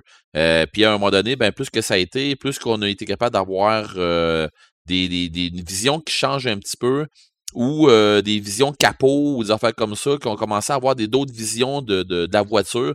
Je me souviens très bien, moi, des, dans les dans les premiers jeux que moi j'ai joué, euh, tu sais, qui rentraient vraiment au poste, tu sais, que tu avais des, euh, des, des, des, visions hautes qui te faisaient euh, changer un peu ta perspective sur la route, puis qui te donnaient un peu plus une illusion de vitesse avec les jeux du genre F1 Championship, si je me trompe pas, où ce que tu sais, tu faisais des, vraiment des courses de, de, de Formule 1, les jeux Test Drive, où ce que tu avais même euh, détecteur de police, de, de, de, police, qui, puis après ça, ben, c'est devenu, euh, tu sais, il y a eu sorti les jeux Need for Speed. Puis à un moment donné, ben, tu as sorti avec euh, du stock un peu plus réaliste avec les jeux Gran Turismo et Forza. Euh, où euh, faut que tu sois plus délicat, faut que tu sois plus gentil un peu avec la pédale, puis mm-hmm. avec les croches, puis des affaires comme ça. quand tu arrives avec ces jeux-là, ben il est arrivé aussi des nouvelles technologies euh, parce que je peux pas parler vraiment de Gran Turismo sans parler de Gran Turismo en VR. Parce que en VR, Gran Turismo, je vais te dire une affaire, c'est pas la même game. Quand tu fais de la drift, tu es vraiment en train de, de, conduire et tu es vraiment en train de regarder à côté de toi parce que c'est la, la, vitesse que. Tu sais, pas la vitesse, mais la, la drift que tu vas faire. Et, vraiment, ton char est vraiment de côté, tu es vraiment droite, tu restes droite avec ton tes joystick de faire de même, mais tu es vraiment en train de regarder à côté. C'est, drôle la manière c'est fait parce que ça, pour en avoir déjà fait, c'est pas loin de la réalité, je te jure. Ils ont été chercher euh, une technologie pas pire avec ça. Euh, mais dans le fond, avec Forza, ce qui est dommage, c'est que tu peux pas le faire parce que il euh, n'y a pas de VR sur euh, Xbox et Gran Turismo est exclusif à Sony et Forza est exclusif à, Microsoft. Fait que c'est dommage un peu pour ça. ensuite de ça, on arrive avec des, des jeux de plateau du genre Sonic, Mario. la majorité des jeux de plateau vont se servir aussi d'une vitesse de, de, de, de la vitesse avec la musique et avec le décor qui va défiler plus vite. Euh, quand on pense à Mario, quand tu tiens le bouton B, euh, tu sais, avec le, les anciens euh, Nintendo, tu roulais plus vite. Le décor, il va plus vite aussi. Hein. Puis si on, si on y va avec Sonic, quand Sonic est sorti, je vais dire que lui, on, dans, avec Sonic, ils ont vu que, OK, Mario, il court vite, check ben Sonic. Là, oublie ça, à un moment donné, tu perds le tableau tellement ah non, ça, ça, ça, devient quasiment flou. Oh, et puis c'était pas loin. Là, puis, puis tu pèses sur pause, et ça vient pas flou. C'est pas flou. C'est rien que ta, ta, notre vitesse de, de, Je me souviens pas c'est quoi le, les, frames qu'on peut voir en. La résolution qu'on peut voir avec notre œil. C'est ça, le, euh, nombre, d'images par, seconde. C'est ça, le nombre d'images que par seconde qu'on peut voir exactement avec notre œil. Mais euh, je vais te dire une affaire. Euh, dans Sonic, il, y a des fois qu'il le dépasse un peu. là. Euh, et euh, ce qui arrive aussi avec euh, la, la, musique qui va nous créer une zone, je vais appeler ça une zone d'adrénaline où euh, je veux pas dire qu'on est comme dans la zone comme on disait tantôt pour les autres exemples qu'on a cités avec Imaginatrix, mais quand on arrive dans, une zone euh, dit zone d'adrénaline, c'est la zone où ce que euh, là ton, esprit commence à opérer un peu plus, puis commence à faire, tu sais, la zone de stress où tu dis faut faut que je performe encore plus. C'est quand que tu arrives à la fin, euh, tu sais. Il te, il te, reste une minute, mettons, à ton tableau à Mario, la, chanson elle va changer. Euh, à Sonic, les chansons, les, les, la musique qui est plus rapide à Sonic aussi, et ça amène une rapidité, on dirait, du jeu. Le jeu va, plus, va pas plus vite, mais ton esprit a assimilé que la musique, la même musique que tu écoutais, qui était une musique tranquille, mais là, est devenue plus rapide. Ça, ça veut dire quoi? Ça veut dire dépêche-toi. C'est ça. Toi, euh, toi, t'as d'affaires à aller plus vite. C'est ça, c'est ça, c'est ça. Puis là, ben, euh, c'est là que ton, ton habilité euh, embarque encore plus. Puis ça, j'ai pris Sonic et Mario parce que c'est les plus communs, mais dans la majorité des jeux de plateau, euh, ben, ce qu'on appelle des jeux de plateau, mais euh, plutôt, je devrais dire les jeux de plateforme qu'on devrait dire, je pense. Hein. du, ben, les jeux dans le style Mario, Sonic, des affaires comme ça, dans ces, dans ces styles-là, Euh, je pense que la recette est. C'est une recette gagnante. Hein, puis cette recette-là, je pense qu'elle marche beaucoup. Puis je pense que Crash Bandicoot est, est un peu dans le même style que ça, je me trompe pas. C'est à lui que je pensais. Pour ce Ben, qui est des, des, gros, des gros rochers qui, euh, qui roulent en arrière de toi ou de l'ours polaire. Ben, c'est ça. Puis euh, Crash Bandicoot, mettons, puis euh, que l'autre. Euh, Donkey Kong Quest, ça fait comme ça, tu sais, dans les ça. Donkey Kong, c'est ça, c'est un peu le même principe. C'est pour ça que je dis les jeux de plateforme euh, à toutes les sauces, quand tu commences à manquer de temps, la musique, elle te le dit, puis ça veut dire déniaise-toi. Euh, c'est la même affaire, je pense, dans Metroid, puis des affaires comme ça aussi, là. Euh, il y a en une autre cas, affaire l'intro de Super Metroid. Ouais. Ben, l'intro puis la Euh, fin des jeux, là, aussi, là. Oh, oui, parce que tu t'en rends compte à un moment donné, c'est go, dépêche-toi, puis go, dépêche-toi. Euh, Il y a une autre affaire aussi qu'ils ont réussi à faire euh, pendant, euh, ben, pas pendant, mais dans l'évolu- dans l'évolution des jeux, euh, qui est euh, notre vision en entonnoir. Parce que quand tu fais de la course, tu as vraiment une vision en entonnoir. Plus que tu vas vite, plus que c'est ça qui se passe. De là, l'histoire du speed of light, que euh, comme dans Star Wars, que tu vois les étoiles qui, les, lignes blanches qu'on voit, c'est les étoiles qui étirent. C'est carrément ça. Mais euh, ce qui arrive, c'est que, euh, quand, que, que- quand tu joues à des jeux, ils ont été chercher un genre de flou qui crée autour de l'écran, puis qui va, plus que tu vas aller rapide, plus que l'image va venir plus petite, puis mais c'est la vraie image que c'est ce qui se passe en réalité, dans le fond. Parce que quand tu fais de la, quand, quand tu fais de la course, pour en avoir fait, le, le- le- le- ce qu'on appelle le, le champ de vision en entonnoir, c'est ce que ça fait.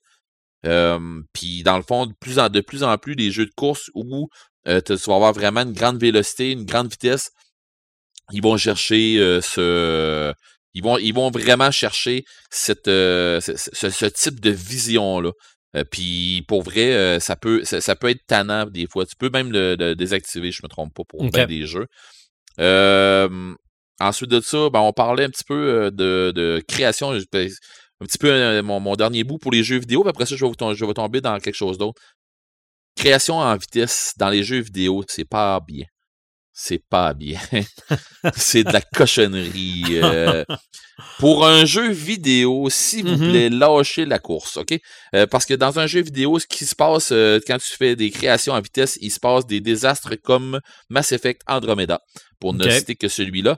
Euh, Cyberpunk 2077, euh, ils ont eu un peu de misère au début, puis tout le monde criait après le, la sortie trop rapide du jeu, mais ils l'ont tellement, il était tellement a- attendu, tellement annoncé, et ils- les gens avaient tellement envie de, le voir, puis euh, à un moment donné, il aurait dû faire un peu comme euh, la compagnie Blizzard, puis de- d'en sortir, de sortir moins vite un peu, mais de le sortir comme il faut. Euh, Mais ils sont en train de le corriger pas si pire, là, je pense. oui, oui, oui, oui, oui. Oui, oui. Puis, tu sais, je veux dire, euh, pour, pour euh, les, les plus vieux gamers, ils vont penser à The Witcher 3, qui est sorti aussi pire que Cyberpunk et qui. Ça fait quoi? Ça fait. euh, je sais pas combien d'années. Ça fait faire 5 ans, 5-6 ans qu'il est sorti ce jeu-là. Ouais. Puis, il y a encore des patchs qui, de, de- qui, qui sortent encore après, euh, OK. là-dessus. Puis il n'y a que, pas aussi, euh, voyons, euh, No Man's Sky. Ouais, no, ben oui, No Man's Sky, ça. quand ça a sorti, il me semble que ça a été un flop lamentable. Puis là, j'ai revu ça il y a deux semaines, tout le monde capote. Ah ouais, mais c'est ça, c'est parce que c'est un jeu que euh, c'est ordinaire, puis là, donné, ben, ils ont travaillé dessus, puis ils ont travaillé, puis ils ont travaillé pour en faire de quoi de popper. Fait que, Mhm. tu sais, Cyberpunk, ça va être la même affaire, là. Tu sais, Ok.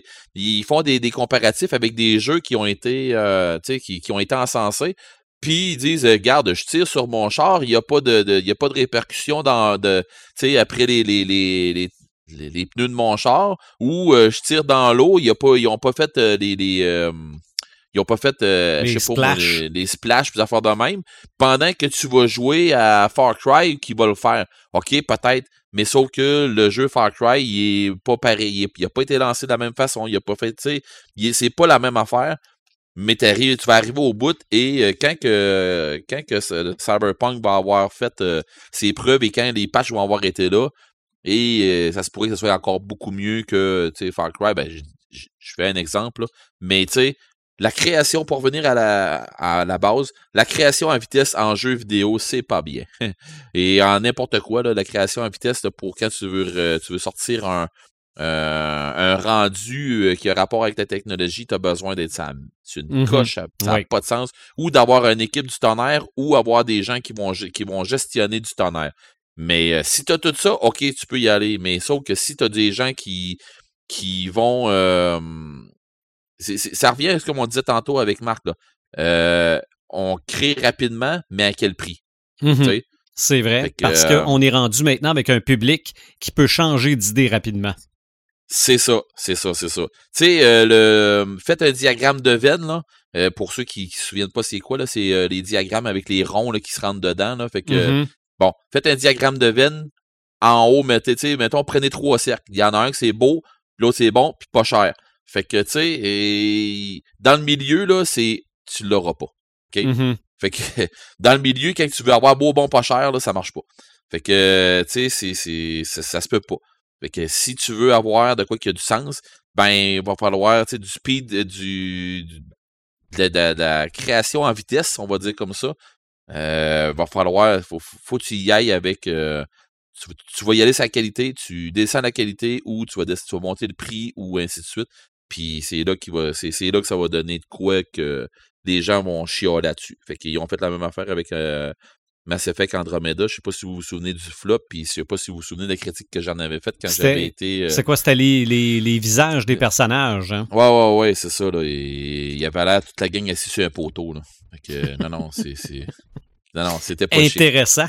Ouais, c'est ça. Non, c'était... Non, mais c'était pas intéressant. ça, fait, ça fait figer un peu. hein? Oh, ouais.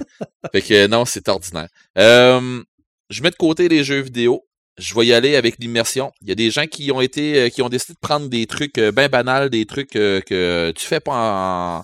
Ben, je vais faire le, le, le- le- je, je vais faire le switch avec ça. Vous allez comprendre. Dans les jeux vidéo, il y a quelque chose qu'on appelle une speedrun.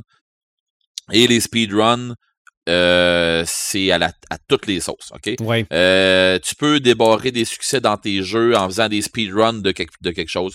Du genre, euh, quand nous autres, on joue à Elder Scroll Online, justement, il y a- t'es capable d'avoir des skins, euh, t'es capable d'avoir des, des, des, des objets spéciaux qui viennent du donjon X. Si tu décides de le faire en moins de 20 minutes, le donjon, si tu es capable de le faire, mettons, en hard mode, en speedrun, sans mourir, puis des affaires comme ça, c'est là que ça fait, euh, OK, garde, tu, tu viens de le faire en speedrun, OK, on te met un crochet. Tu viens de le faire sans mourir, on te met un crochet, tu sais. Fait que rendu au bout, ben les speedruns, euh, ce que ça fait, ben souvent, c'est il y a des concours de ça. Comment est-ce que Mario euh, il a été fait en speedrun combien de fois, là, tu sais. Euh, c'est la même c'est la même affaire pour ben des jeux. Euh, Metroid en speedrun aussi, j'ai vu ça régulièrement. Pas régulièrement, mais j'ai vu ça souvent. Puis tu sais, les, les gens qui sont pas pires un peu, c'est tout le temps, bon, ben on va essayer de faire un speedrun de telle, de telle place ou de tel jeu ou euh, puis ça finit tout le temps qu'on essaie tout le temps de battre notre, record personnel, si on veut. Ça me met à vous jaser de les, les, les trucs qu'on fait pas d'habitude dans rapidité, puis qu'il y a des concours à un moment donné qui, euh, qui, qui sortent comme les cubes Rubik faits euh, à- en, en rapidité. Tu sais, le- le- le- Ouais. les cubes Rubik qui sont euh, dans, dans des concours où je sais pas comment comment qu'on appelle ça, ce, ce, ce concours-là, mais ça n'a pas de sens. Là. Les, les gens qui font ça les yeux fermés, euh, c'est. Il y a un documentaire sur Netflix. Oui, je l'ai vu. Je Mhm. l'ai vu, mais ça n'a pas de maudit bon sens. C'est Hey, quoi? euh, C'est j'ai- 4-5 secondes? Ah oui, ça n'a pas de sens. Ça n'a pas de sens. Je pense que c'est 4 secondes, point 3. Ça se peut dessus, une affaire dans Mhm. le même. Ça n'a pas de sens. Tu te dis, t'as peu, OK, moi, je vais essayer de faire une ligne. Puis euh, après, après deux jours, euh, il est morceaux dans le fond de la poubelle. pendant que les autres, ça les a pris 4 secondes. Tu sais, tu fais, OK, c'est. C'est quoi, c'est c'est quoi qui se passe là? Tu sais, mon cerveau marche pas comme le leur, c'est clair. Il y a euh, aussi des, euh, du, du cup stacking qu'on appelle. Oui. Euh, du speed stacking ou euh, appelez ça comme vous voulez. Tu sais, dans le pilage de verre et le dépilage de verre pour faire des tours, des affaires comme ça, là, oui. ça a juste pas de sens. Et on dirait qu'ils sont attachés ensemble. On dirait que c'est. c'est... Puis c'est pas, c'est pas attaché ensemble, là, je vous jure. Là. Non, non, mais, ça glisse. Ah, ça n'a pas de sens. Il doit y avoir un produit certain sur ces verres-là parce que moi, j'ai déjà vu moi, des serveurs essayer de, de, de sortir des verres à bière dans, en plastique, là, puis ils sont collés ensemble bien souvent. Puis ça sort pas comme tu voudras. Puis si tu essaies de sortir ça à deux vitesses, ça fait un mess. Fait que c'est. Je sais pas, hey, pour vrai, là, le speed stacking, ça n'a pas de sens. Ils sont très, très, très, très, très, très, très rapides. Euh, ensuite de ça, J'ai été, euh, j'ai été euh, autrement aussi. J'ai été checké euh, pour les. Si on lâche les jeux vidéo, euh, si on y va avec les jeux de, de, les, RPG, les, les jeux sur table, genre Donjons et Dragons, puis ainsi de suite. Euh, je l'ai fait, moi, avec euh, des games où, euh, où je jouais des. Mettons, des. Pas je jouais des personnages, mais je vais jouer des personnages non-joueurs pour mes, pour mes joueurs. Avec euh, des gens qui vont être. qui vont avoir un débit narratif, qui vont avoir un débit de parole plus rapide. Puis euh, tu te ramasses avec tes joueurs à un moment donné qui viennent essouffler à ta place. Tu sais, euh, ça dépend quand comment est-ce que tu es dans ton personnage. Mais euh, c'est un peu ce que je fais là présentement aussi. Où est-ce que tu laisses pas tes joueurs réfléchir, ou tu laisses pas tes joueurs penser, T'es- tu, tu leur laisses aucunement pouvoir embarquer dans la discussion parce que là, ils essayent, là, ils veulent.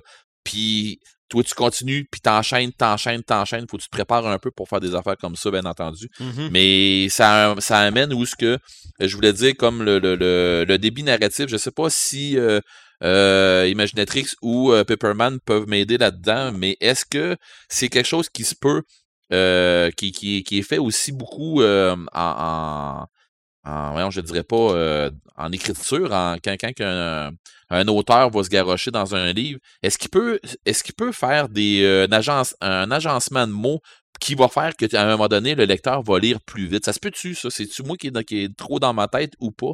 Je suis pas certain, mais j'ai l'impression des fois que je vais lire des livres, puis il y a des bouts que je vais lire, puis je me dis, ben voyons donc, euh, pourquoi que je lis à cette vitesse-là? Là? Ben, moi, je pense que oui. On Je réfléchit. euh, euh, je ne pourrais pas te dire comment le faire, mais c'est sûr que les, les auteurs sont capables d'accélérer l'histoire. OK. Euh, je veux dire, c'est- assez évident que certains auteurs le font. Euh, maintenant, comment qu'ils le font, euh, là, il faudrait vraiment que je m'informe à mes, mes- amis scénaristes là, pour leur Mhm. demander, mais c'est une sacrée bonne question.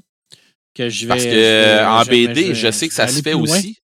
En BD, ça se fait aussi, autant que à l'écriture. Puis Imaginatrix, tu sais-tu? Je- euh, Moi, je pense que c'est dans la description peut-être de l'histoire. De la façon que l'histoire est décrite, tu vas la ressentir. OK. Ben, euh, moi, en fait, j'y vais beaucoup avec des phrases courtes, euh, des paragraphes courts. Euh, J'évite justement les descriptions là, quand tu es dans une scène d'action. Là, c'est pas le temps là, de, de dire la couleur de, de, de telle Mhm. affaire ou tu sais, c'est surtout si c'est pas pertinent à savoir. Mais oui, il y a vraiment un, un changement au niveau du rythme quand tu quand arrives dans une scène d'action versus des scènes plus contemplatives ou euh, réflexion ou euh, quoi que ce soit? Parce que je l'ai vu euh, dernièrement dans le. Ben, je vais vous en parler aussi euh, dans mes Ça m'allume tantôt, mais de l'illusion de Maxime Chatham. Euh, à un moment donné, le, le- le héros, il a, il l'impression qu'il se fait courir après par quelque chose, tu sais, puis ainsi- tu sais, ce quelque chose-là, il est comme pas capable de le trouver, mais tu sais, qu'il sait qu'il se fait courir après. Puis de la manière que le lecteur, il te l'amène, parce que je, je l'ai en livre audio, de la manière que le lecteur te l'amène, il, il tombe avec un débit narratif très rapide, puis Mhm. tu sais, tu dis, attends un peu, là, euh, je, je- je suis rendu sénère, là, plus, tu sais, euh, autant que le, le héros, là. Mais le but, le, le but de l'exercice, il il l'a très bien réalisé en, en, en lisant plus vite, puis euh, en te donnant le- le- la tournure de phrase qui va. euh, on dirait qu'il y a des. Je sais pas, mais on dirait que les, les, les verbes, on dirait qu'il y en a de moins en moins dans ce temps-là. Les, comme les, les verbes d'action. Ben, c'est surtout des verbes d'action qui vont être pris. ça. Il y, a, il y a des mots à privilégier, il y a des mots qui vont évoquer la vitesse plus que d'autres. Tu sais, les verbes vont être plus courts aussi, fait qu'ils vont moins paraître. Tu vas moins accrocher peut-être en les lisant, tu vas moins t'en rendre compte. Fait que ouais, c'est une, c'est une méchante technique, puis c'est extrêmement dur à travailler pour le faire d'une façon à ce que le lecteur s'en rendra pas compte. Parce que, ben, c'est ça. de- Parce que pour vrai, là, il l'a fait, euh, Maxime Chatham l'a fait dans l'illusion une couple de fois, là, puis tu fais Ouf, ok. Ok, euh, il, il a échappé belle, là. Tu sais, euh, c'est- je, je- je vous dis, c'est. C'est. Il est différent, ça, là. Fait que. Mais je vais en reparler tantôt. Mais ça, c'est une des affaires. Ça m'a ça m'a fait rire parce que j'ai. Quand que, que- quand que je me disais, bon, il faut que je trouve des affaires pour euh, la vitesse. Bon, OK. Puis je viens de, de, de, de finir justement l'illusion, a pas longtemps. Et euh, le débit narratif dans cela, il a été très important euh, pour plein de trucs, dont justement euh, des scènes plus angoissantes ou des scènes plus euh, où ce qu'il faut que tu montes un stress. Il y a un genre de build-up qui se fait. OK. Qui, euh, on dirait que ce build-up-là, c'est. Il embarque là. Fait que, Mais- mais euh, juste, euh, par curiosité, est-ce que tu l'as lu ou tu l'as écouté en audiobook? je l'ai, je l'ai écouté. OK. C'est pas Ouais. tout à fait la même affaire parce qu'avec le- le- l'audio, c'est que non seulement on peut jouer avec les mots, les phrases, mais on peut jouer aussi vraiment avec la vitesse de la voix, tu sais. Mhm. Oui, c'est ça, parce que le, le, le lecteur du livre audio, il est, il est excellent pour ça, puis il, Mhm. il fait vraiment. euh, il- quand il lit, là, il est ses nerfs. On dirait qu'il vient ses nerfs à le lire. tu sais, euh, il nous met ses nerfs de, de, de par son intonation, puis tout ça. Là, fait que oui, c'est hot. Fait que c'est là que je me demandais quelque part. Je l'ai pas. Moi, je l'avais pas comme euh, en, en audio. Ben, pas en audio, mais en livre. Sauf Mhm. que je me souviens très bien, par exemple, d'une scène dans, euh, dans Alien, la ruche terrestre, que j'ai euh, que j'ai lu, j'ai dévoré. euh, puis Marc, on, en parlait déjà. euh, ce livre-là, j'ai déjà essayé de le trouver pour me le commander, pour l'avoir à moi, puis j'ai jamais réussi à le revoir. Mais euh, Alien, la ruche terrestre, euh, qui est euh, à un moment donné, il essaie justement de se pousser de la ruche, puis tu sais, c'est c'est comme une scène qui est de, de, de course-poursuite, là. Puis ces scènes-là, là, euh, je me souviens encore de comment est-ce que je l'ai lu. Puis j'étais j'étais quasiment essoufflé à la place des héros après. Là. Mhm. Mais je pense Puis- qu'on est conditionné en tant que lecteur aussi de d'accélérer notre lecture à partir de là. Oui. Tu sais, je veux dire, quand on, on va lire un passage qui est plus calme, qui est plus descriptif, automatiquement, on va, on va prendre le temps de le lire, on va, on va prendre le temps de le savourer. Quand on Mhm. va arriver dans une scène de combat ou une scène d'action, on dirait que instinctivement, notre cerveau fait en sorte qu'on on est intégré dans cette scène-là, puis notre débit de lecture va augmenter. Et c'est de là on va avoir l'effet de, de- d'essoufflement, l'effet de surprise. Euh, c'est sûr que l'auteur, habituellement, il va, comme, comme Joël dit, couper la description, va vraiment baser son, écriture sur l'action, euh, va peut-être même créer des ellipses pour essayer de raccourcir toute cette scène-là. Mais on, on- on- on le lit automatiquement plus rapidement. Tu sais, je veux dire, euh, quand, euh, quand on arrive à, euh, dans, dans une scène, par exemple, euh, où ce qu'on va avoir une scène de combat, Mhm. veut, veut pas, notre cerveau fait en sorte qu'on lit plus vite parce qu'on est comme On est dedans. conditionné à ça, on est dedans. Tu sais, je, je pense que c'est un effet également de la lecture. Peut-être que c'est un effet aussi voulu de l'auteur, là. Euh, mais je pense qu'on on- on a un petit peu notre rôle à jouer en tant que lecteur aussi.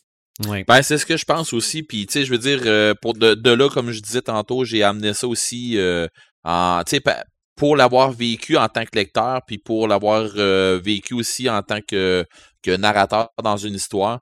je pense que c'est quelque chose qui peut être assez génial. De la manière que tu vas tourner tes phrases ou de la manière que tu vas aussi y aller avec ton intonation ou de la manière que tu vas y aller avec ton débit. Ton débit va y être pour beaucoup, surtout en livre audio ou surtout en, en quand tu fais des quand t'es, t'es maître de jeu, Marc, tu vas être d'accord avec moi que ton débit, ton intonation va, va aider beaucoup aussi à Mm. l'immersion de tes joueurs. Là.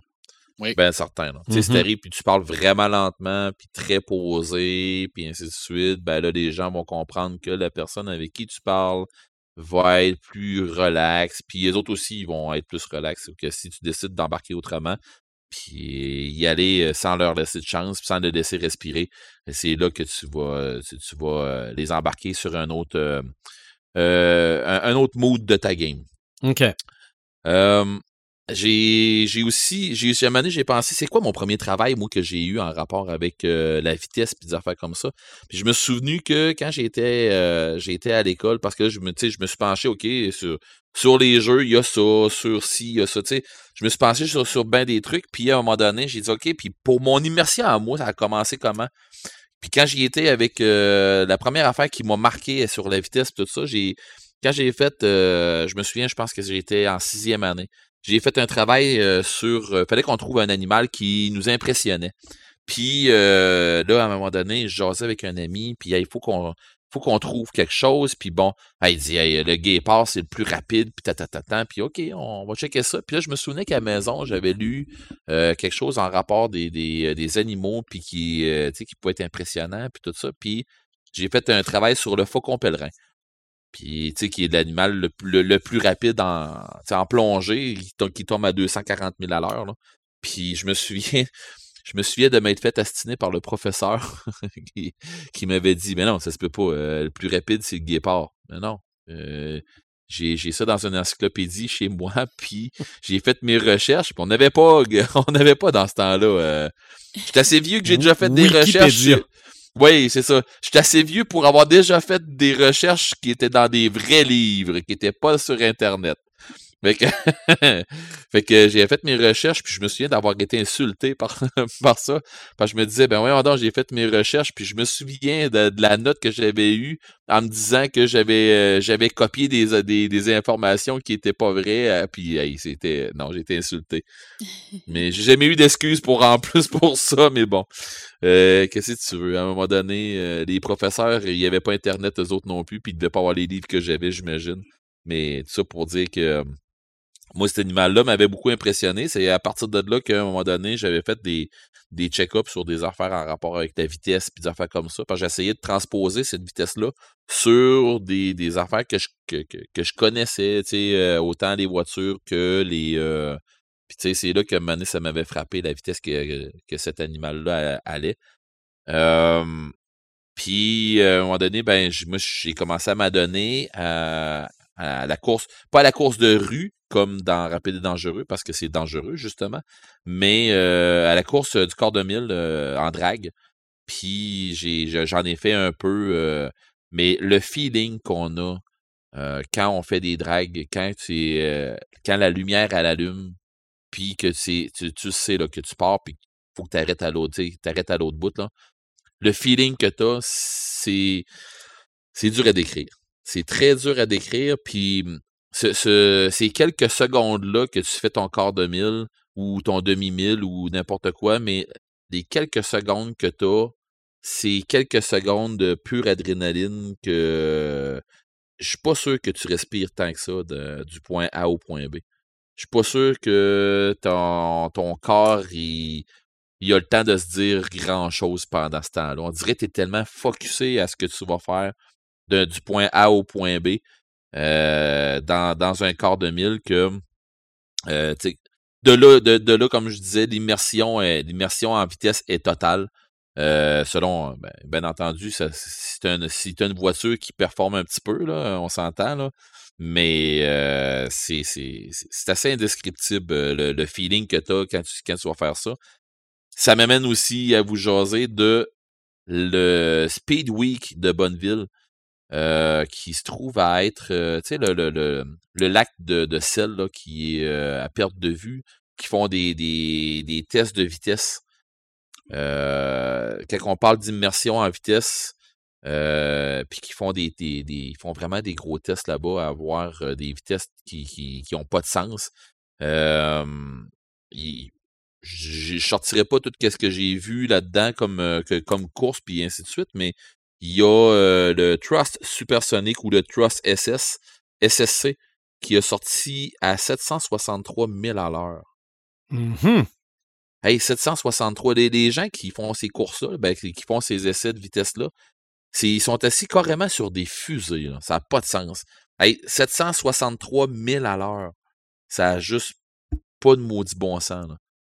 Tu sais, tu disais quelque part, si tu si tu fais rien que virer un temps soit peu le volant, c'est terminé. Tu vas partir en tonneau, tu vas finir en.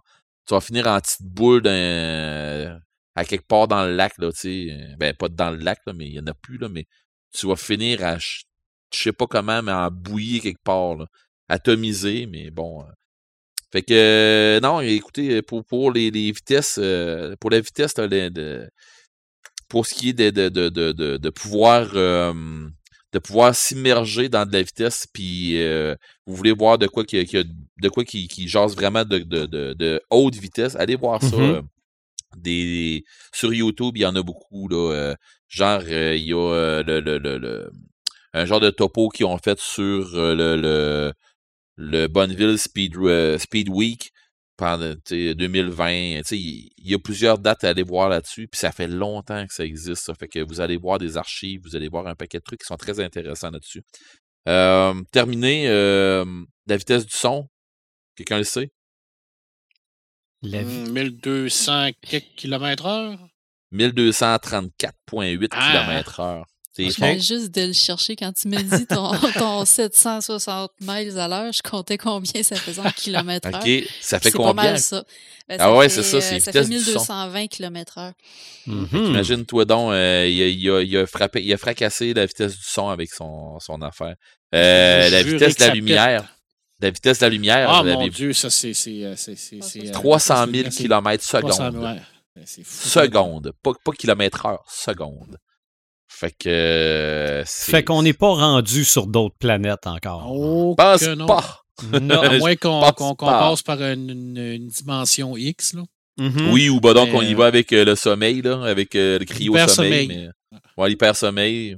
Cryo-sommeil, hyper-sommeil, appelez ça comme vous voulez, mais il y a une secousse qu'il va falloir qu'on dise adieu à, aux gens qu'on connaît, puis euh, passer on, à d'autres choses. On a vu dans la planète des singes, puis dans Alien, qu'est-ce que ça donne? Oh, ouais, c'est toujours bien, euh, ouais. le sommeil. Ouais. Ouais, il, y a toujours, il, y a toujours euh, il arrive toujours de quoi pendant que tu dors. Bah. Oui. C'est sûr. Fait que c'est pas mal ça pour mon segment. Je sais pas si vous avez remarqué, là, mais il y a de, de l'information qui est sortie pas mal là. là. Mm -hmm. en, en, peu, en, peu, de temps. T'as fait ça avais... C'est ça. mais merci. C'est pas mal ça. La vitesse, c'est partout pourquoi on aime la vitesse. On a essayé de le découvrir à travers tout ce dont on a sorti dans le podcast aujourd'hui. Encore une fois, un gros, gros, gros sujet, mais on a réussi à traverser ça pas mal vite. On s'en va dans nos samalumes. On commence par Imaginatrix.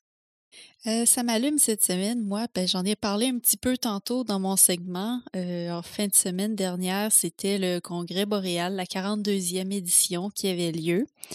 Euh, moi, j'y participe depuis euh, 2018. Ça a été ma première édition que je suis allée. Ensuite de ça, il y avait 2019 qui est encore en présentiel. L'année dernière, évidemment, ça avait été annulé. On était bien tristes. Ouais, malheureusement, de ça. oui. Je pense que dans tous les trucs qui ont été annulés, ça a été lui qui, qui, qui me plus pincé le cœur un peu. Là. Fait que euh, cette année, évidemment, c'était pas encore possible de le faire en, en présentiel. Fait que l'organisation du congrès a vraiment travaillé d'arrache-pied pour nous offrir une programmation virtuelle. Puis, euh, évidemment, on ne retrouvait pas autant de contenu que si on avait été en vrai, mais quand même, il y avait des, des trucs assez intéressants. Euh, ça a commencé, en fait, officiellement, c'était la fin de semaine euh, du 1er 2 mai, mais ça avait commencé la fin de semaine d'avant avec euh, le festival L'heure du cours, qui est toujours présenté dans le cadre du Congrès boréal. C'est un, c'est une, normalement, c'est une soirée de, de court-métrage qui nous diffuse des films des, des, films liés au genre de l'imaginaire, euh, l'horreur, euh, la science-fiction, le fantastique. Et euh, cette année, ils nous ont présenté 10 films sur deux soirs. personnellement, j'ai eu un coup de cœur pour le premier soir. Il y avait un film qui s'appelait Boulette, qui était un film d'horreur un peu absurde où une dame faisait déguster des, des, des, des boulettes de oui, viande dans Oui, oui, oui, on a vu ça. Okay. Ben oui, on l'a vu aussi dans Spasme. Ça se peut qu'il pas, ouais, ouais. qu ait passé à Spasme. Il y, a, il y a quelques films qui avaient été présentés à l'édition de Spasme de. Ouais. C'était l'été dernier, je pense, ou l'automne. Ouais, j'ai vu ça, ouais. J'ai vu ça, euh, Boulette. Puis bref, on apprend qu'il faut pas dire à une madame ma petite madame parce que ça vire assez chaotique à partir de ce moment-là. Ah, ouais. OK. Mais bref, le deuxième jour, j'ai, eu euh, un gros coup de cœur pour... Euh, ah, puis j'ai pas écrit le nom. C'est, je pense que c'était The Grave of Saint Oran, qui était adapté d'une nouvelle de Neil Gaiman, puis que la narration était faite par Neil Gaiman lui-même.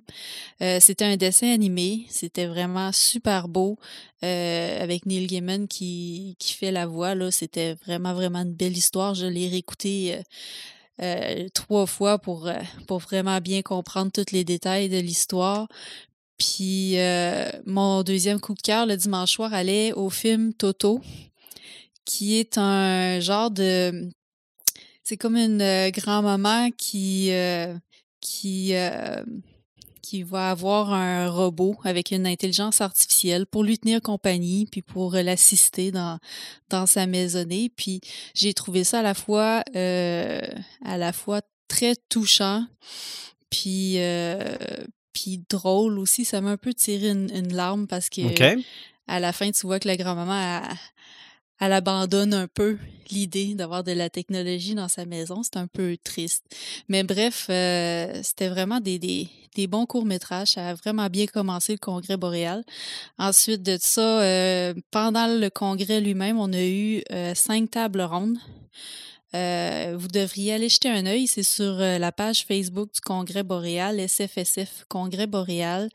Euh, on, peut les, on peut les regarder n'importe quand. Ils vont toujours rester là. Il y en avait une sur euh, le policier. T'aimerais probablement ça, Eric. les auteurs qu'il y avait là, ça avait l'air extrêmement intéressant. Il y en avait une aussi sur les, les, euh, la science-fiction, l'avenir, le futur sombre ou clair, sombre ou lumineux en fait. Oh, OK, oui. Fait ça, je sais qu'il y a, y un débat là-dessus. Ouais, c'est ça. Fait que c'était vraiment très intéressant de voir les, les, les, perspectives là, de, de où est-ce qu'on s'en va avec ça. Est-ce qu'on est un peu tanné de voir des dystopies tout le temps sombres? Qu'est-ce, comment qu'on peut faire pour mettre euh, de l'espoir un peu là, dans, dans la science-fiction? C'était vraiment très intéressant.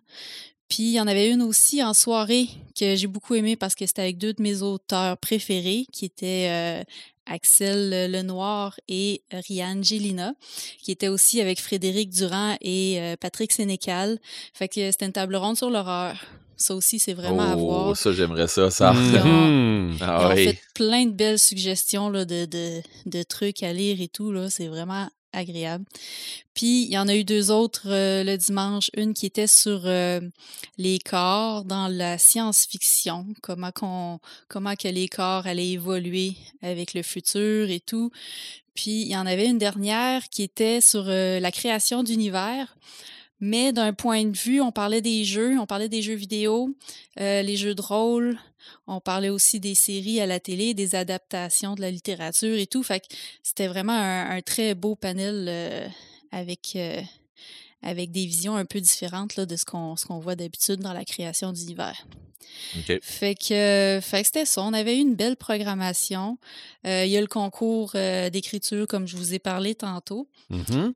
Euh, Est-ce que j'étais aussi euh, grisée à la fin du, du week-end, si on veut, comme si ça avait été euh, en, en présentiel? Peut-être pas, sauf que euh, ça m'a quand même donné l'occasion de contacter euh, les filles de Joal avec qui je fais le blog. Fait qu'on s'est fait un, un 5 à 7 le dimanche soir pour, euh, pour parler de nos projets, puis dans le fond, échanger sur tout plein de trucs. Puis, puis ça a vraiment été le moment, qui qui nous a fait euh, un peu triper sur le week-end. Ouais. Puis ça, c'est ce qui nous fait vraiment réaliser que Boréal, là, c'est pas tant des conférences puis des tables rondes et tout, c'est vraiment les échanges qu'il y a entre les personnes, entre les participants, les, les, Mhm. les passionnés qui se rencontrent puis tout. C'est vraiment ça qui, qui Ben, c'est comme toutes les Boréal. conventions, hein. Ouais, c'est ça. Fait que euh, on a eu quand même cette chance-là là, de, pouvoir se parler, de pouvoir faire une vidéo ensemble toutes les trois, puis s'é- s'échanger.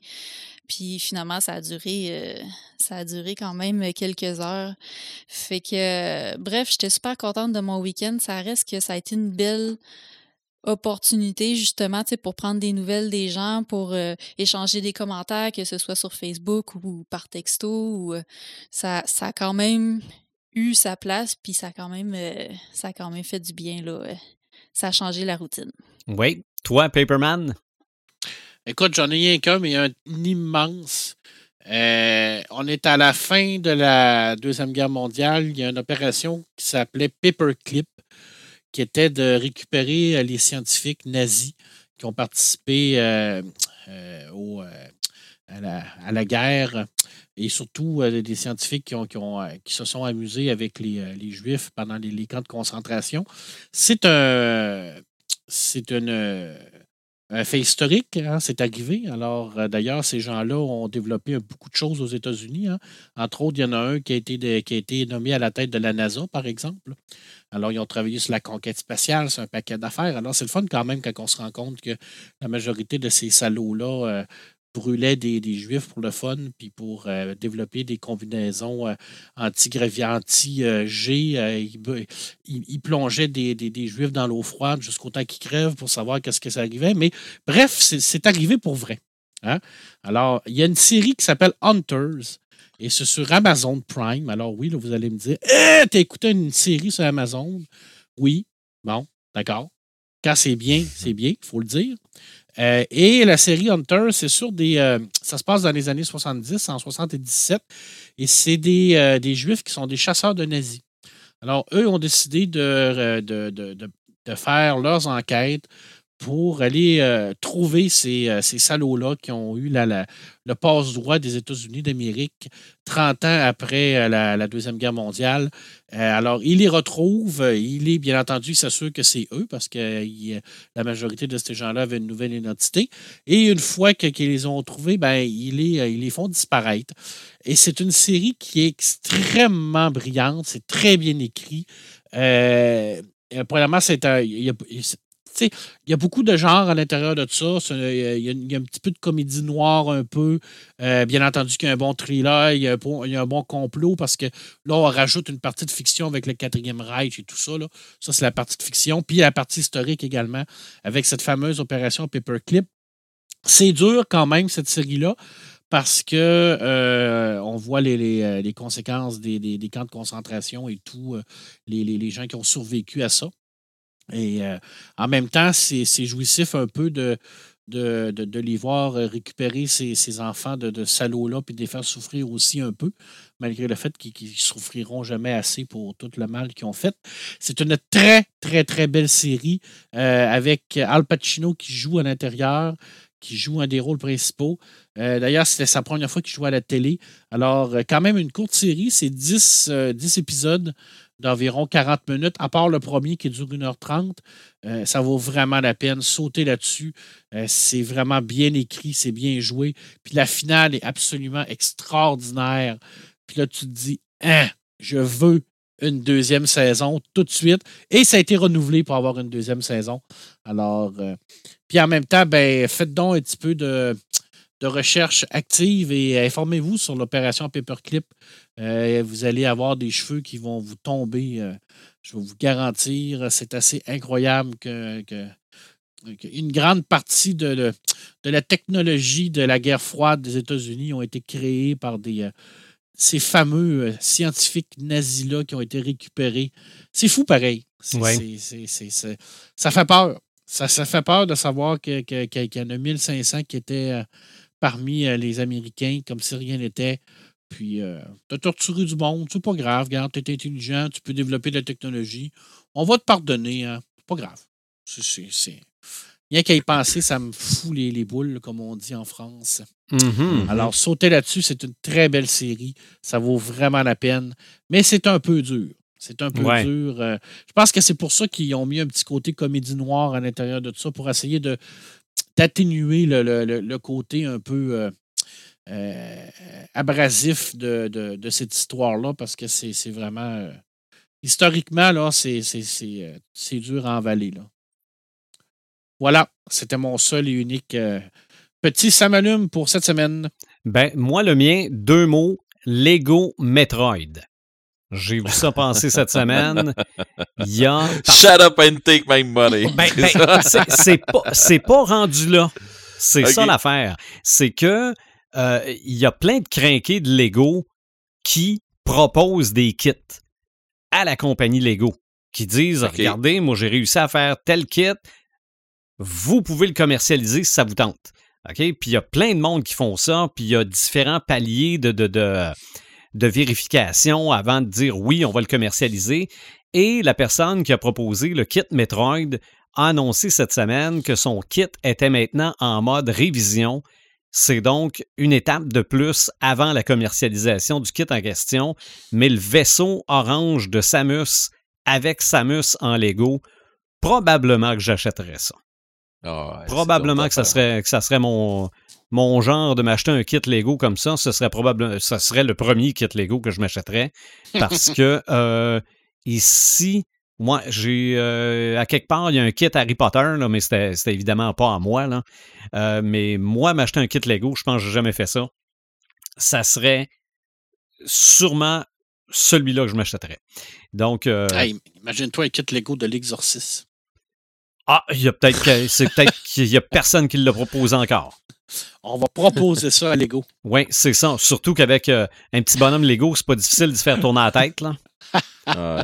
Fait que euh, ça, je serais, sûr ça je probablement acheteur aussi, mais évidemment, ça serait sûrement pas grand public. Et, toi, Red the Gamer? Euh, ça m'allume. Euh, dans le fond, j'ai j'ai fini. euh, ça fait longtemps que je vous en parle. euh, L'illusion de Maxime Chatham. Là, je l'ai terminé. C'est euh, différent de des autres euh, des, des, des, des- autres livres que j'ai lus de lui. Euh, c'est il, il nous amène ailleurs. euh, Puis le, le feeling qu'on a là-dedans, c'est un feeling de on- que, que tu es perdu, genre dans une station, tu vraiment perdu dans une station de ski où ce qui peut arriver un peu n'importe quoi, puis euh, tu en montagne, puis bon. Il- il nous amène ailleurs avec celui-là. Et euh, il y a beaucoup de trucs, comme je disais tantôt, euh, qui ont rapport avec le débit narratif, qui va euh, qui nous amène un stress euh, pour être ailleurs. Euh, je passe à un, à un autre livre aussi que, qui, est dans mes Ça m'allume. Euh, Les dossiers Cthulhu, tome 3 euh, que j'ai commencé tout dernièrement, qui est Sherlock Holmes et les démons et les démons marins du Sussex. Euh, je sais pas, euh, Marc, si tu l'as commencé celui-là. Non, mais je, je termine le tome 1. Là. Je suis rendu dans la, la partie où ils viennent de rencontrer Moriarty, là, Ah, d'accord. qui est savoureux. c'est- hein, Moriarty c'est- est savoureux. En tout cas, Moriarty, tu vas voir, ça, Il est ça- tellement bien écrit. là, il est. Ah, tellement ouais. fendant. Tu sais, que- tu sais ce que je t'avais dit, hein, qu'ils se mettent à parler le, le assez vite, là? Ouais, ouais, oui. Ouais, mais c'est là que tu dis, OK, on même, dégénère euh, à ce point-là vite, là, OK. il, il passe quand même un chapitre complet à étudier là, dans les, euh, les bas-fonds. oui, oui. de- Oui, oui, de- mais tu dis, mon Dieu, c'est où ce qu'ils s'en vont, mais là, c'est ça. Euh, surtout pour nous autres qui sont vraiment des tripeux euh, Lovecraftiens, que tu fais, OK, on, on, sait- on est loin, là. On est loin du, euh, du détective avec ce, avec Watson, là, que. Qui, qui va dire élémentaire, mon cher Watson. D'ailleurs, ils, Ah. ils disent que il l'a peut-être dit une fois dans sa vie, puis que finalement, ça a été rapporté plusieurs fois, mais bon. Euh, tout ça pour dire que j'ai commencé euh, j'ai commencé celui-là, le troisième tome, puis ça s'avère à être euh, quelque chose qui va être. D'après moi, ça va être euh, ça va être solide, celui-là. là. Comment est-ce que ça commence? D'après moi, on s'en va loin. là. J'ai vraiment hâte de voir ce qu'on s'en va. J'ai un feeling qu'on s'en va vers Dagon. Mais bon. OK. Ouais, c'est, j'ai un gros feeling, mais bon. Fait que c'est pas mal ça, c'est euh, mais ça m'allume. OK. On commence à penser ou on sait déjà qu'est-ce qu'on fait à l'épisode 121. Ouais. Bon, ouais. On s'en va à un endroit où on peut pas être très, très rapide. Ben, c'est ça. Si t'as été trop rapide, tu te ramasses là. Ah, ça peut, ça peut être ça ça. peut arriver. Ça peut être ça, mais encore une fois, c'est peut-être un iceberg qu'on vient de trouver. Ah, on va parler de prison. Ouais. On va sortir notre euh, carte euh, sortie de prison. Puis on va, on va parler de prison au prochain épisode. Donc, Ouais, moi, je fais juste penser à ce que Marc nous a sorti tantôt hein, avant, avant l'épisode quand on a parlé de prison. oui. Alors, ça va. Je OK. Il dit ça va. Non, non, mais Euh, on, on peut décider que Marc va nous parler de chansons qui parlent de prison. Ah, pourrait. Il y en a beaucoup. Il y en a beaucoup. C'est Ouais. euh, c'est la- Liberté! non! Non, non, non. Donc, su- suivez-nous sur les différentes plateformes et n'oubliez pas que maintenant, Amazon Music supporte aussi le podcast des Crinqués. Euh, allez euh, nous suivre sur notre site internet, notre page Facebook et on se retrouve à l'épisode 121. Yes.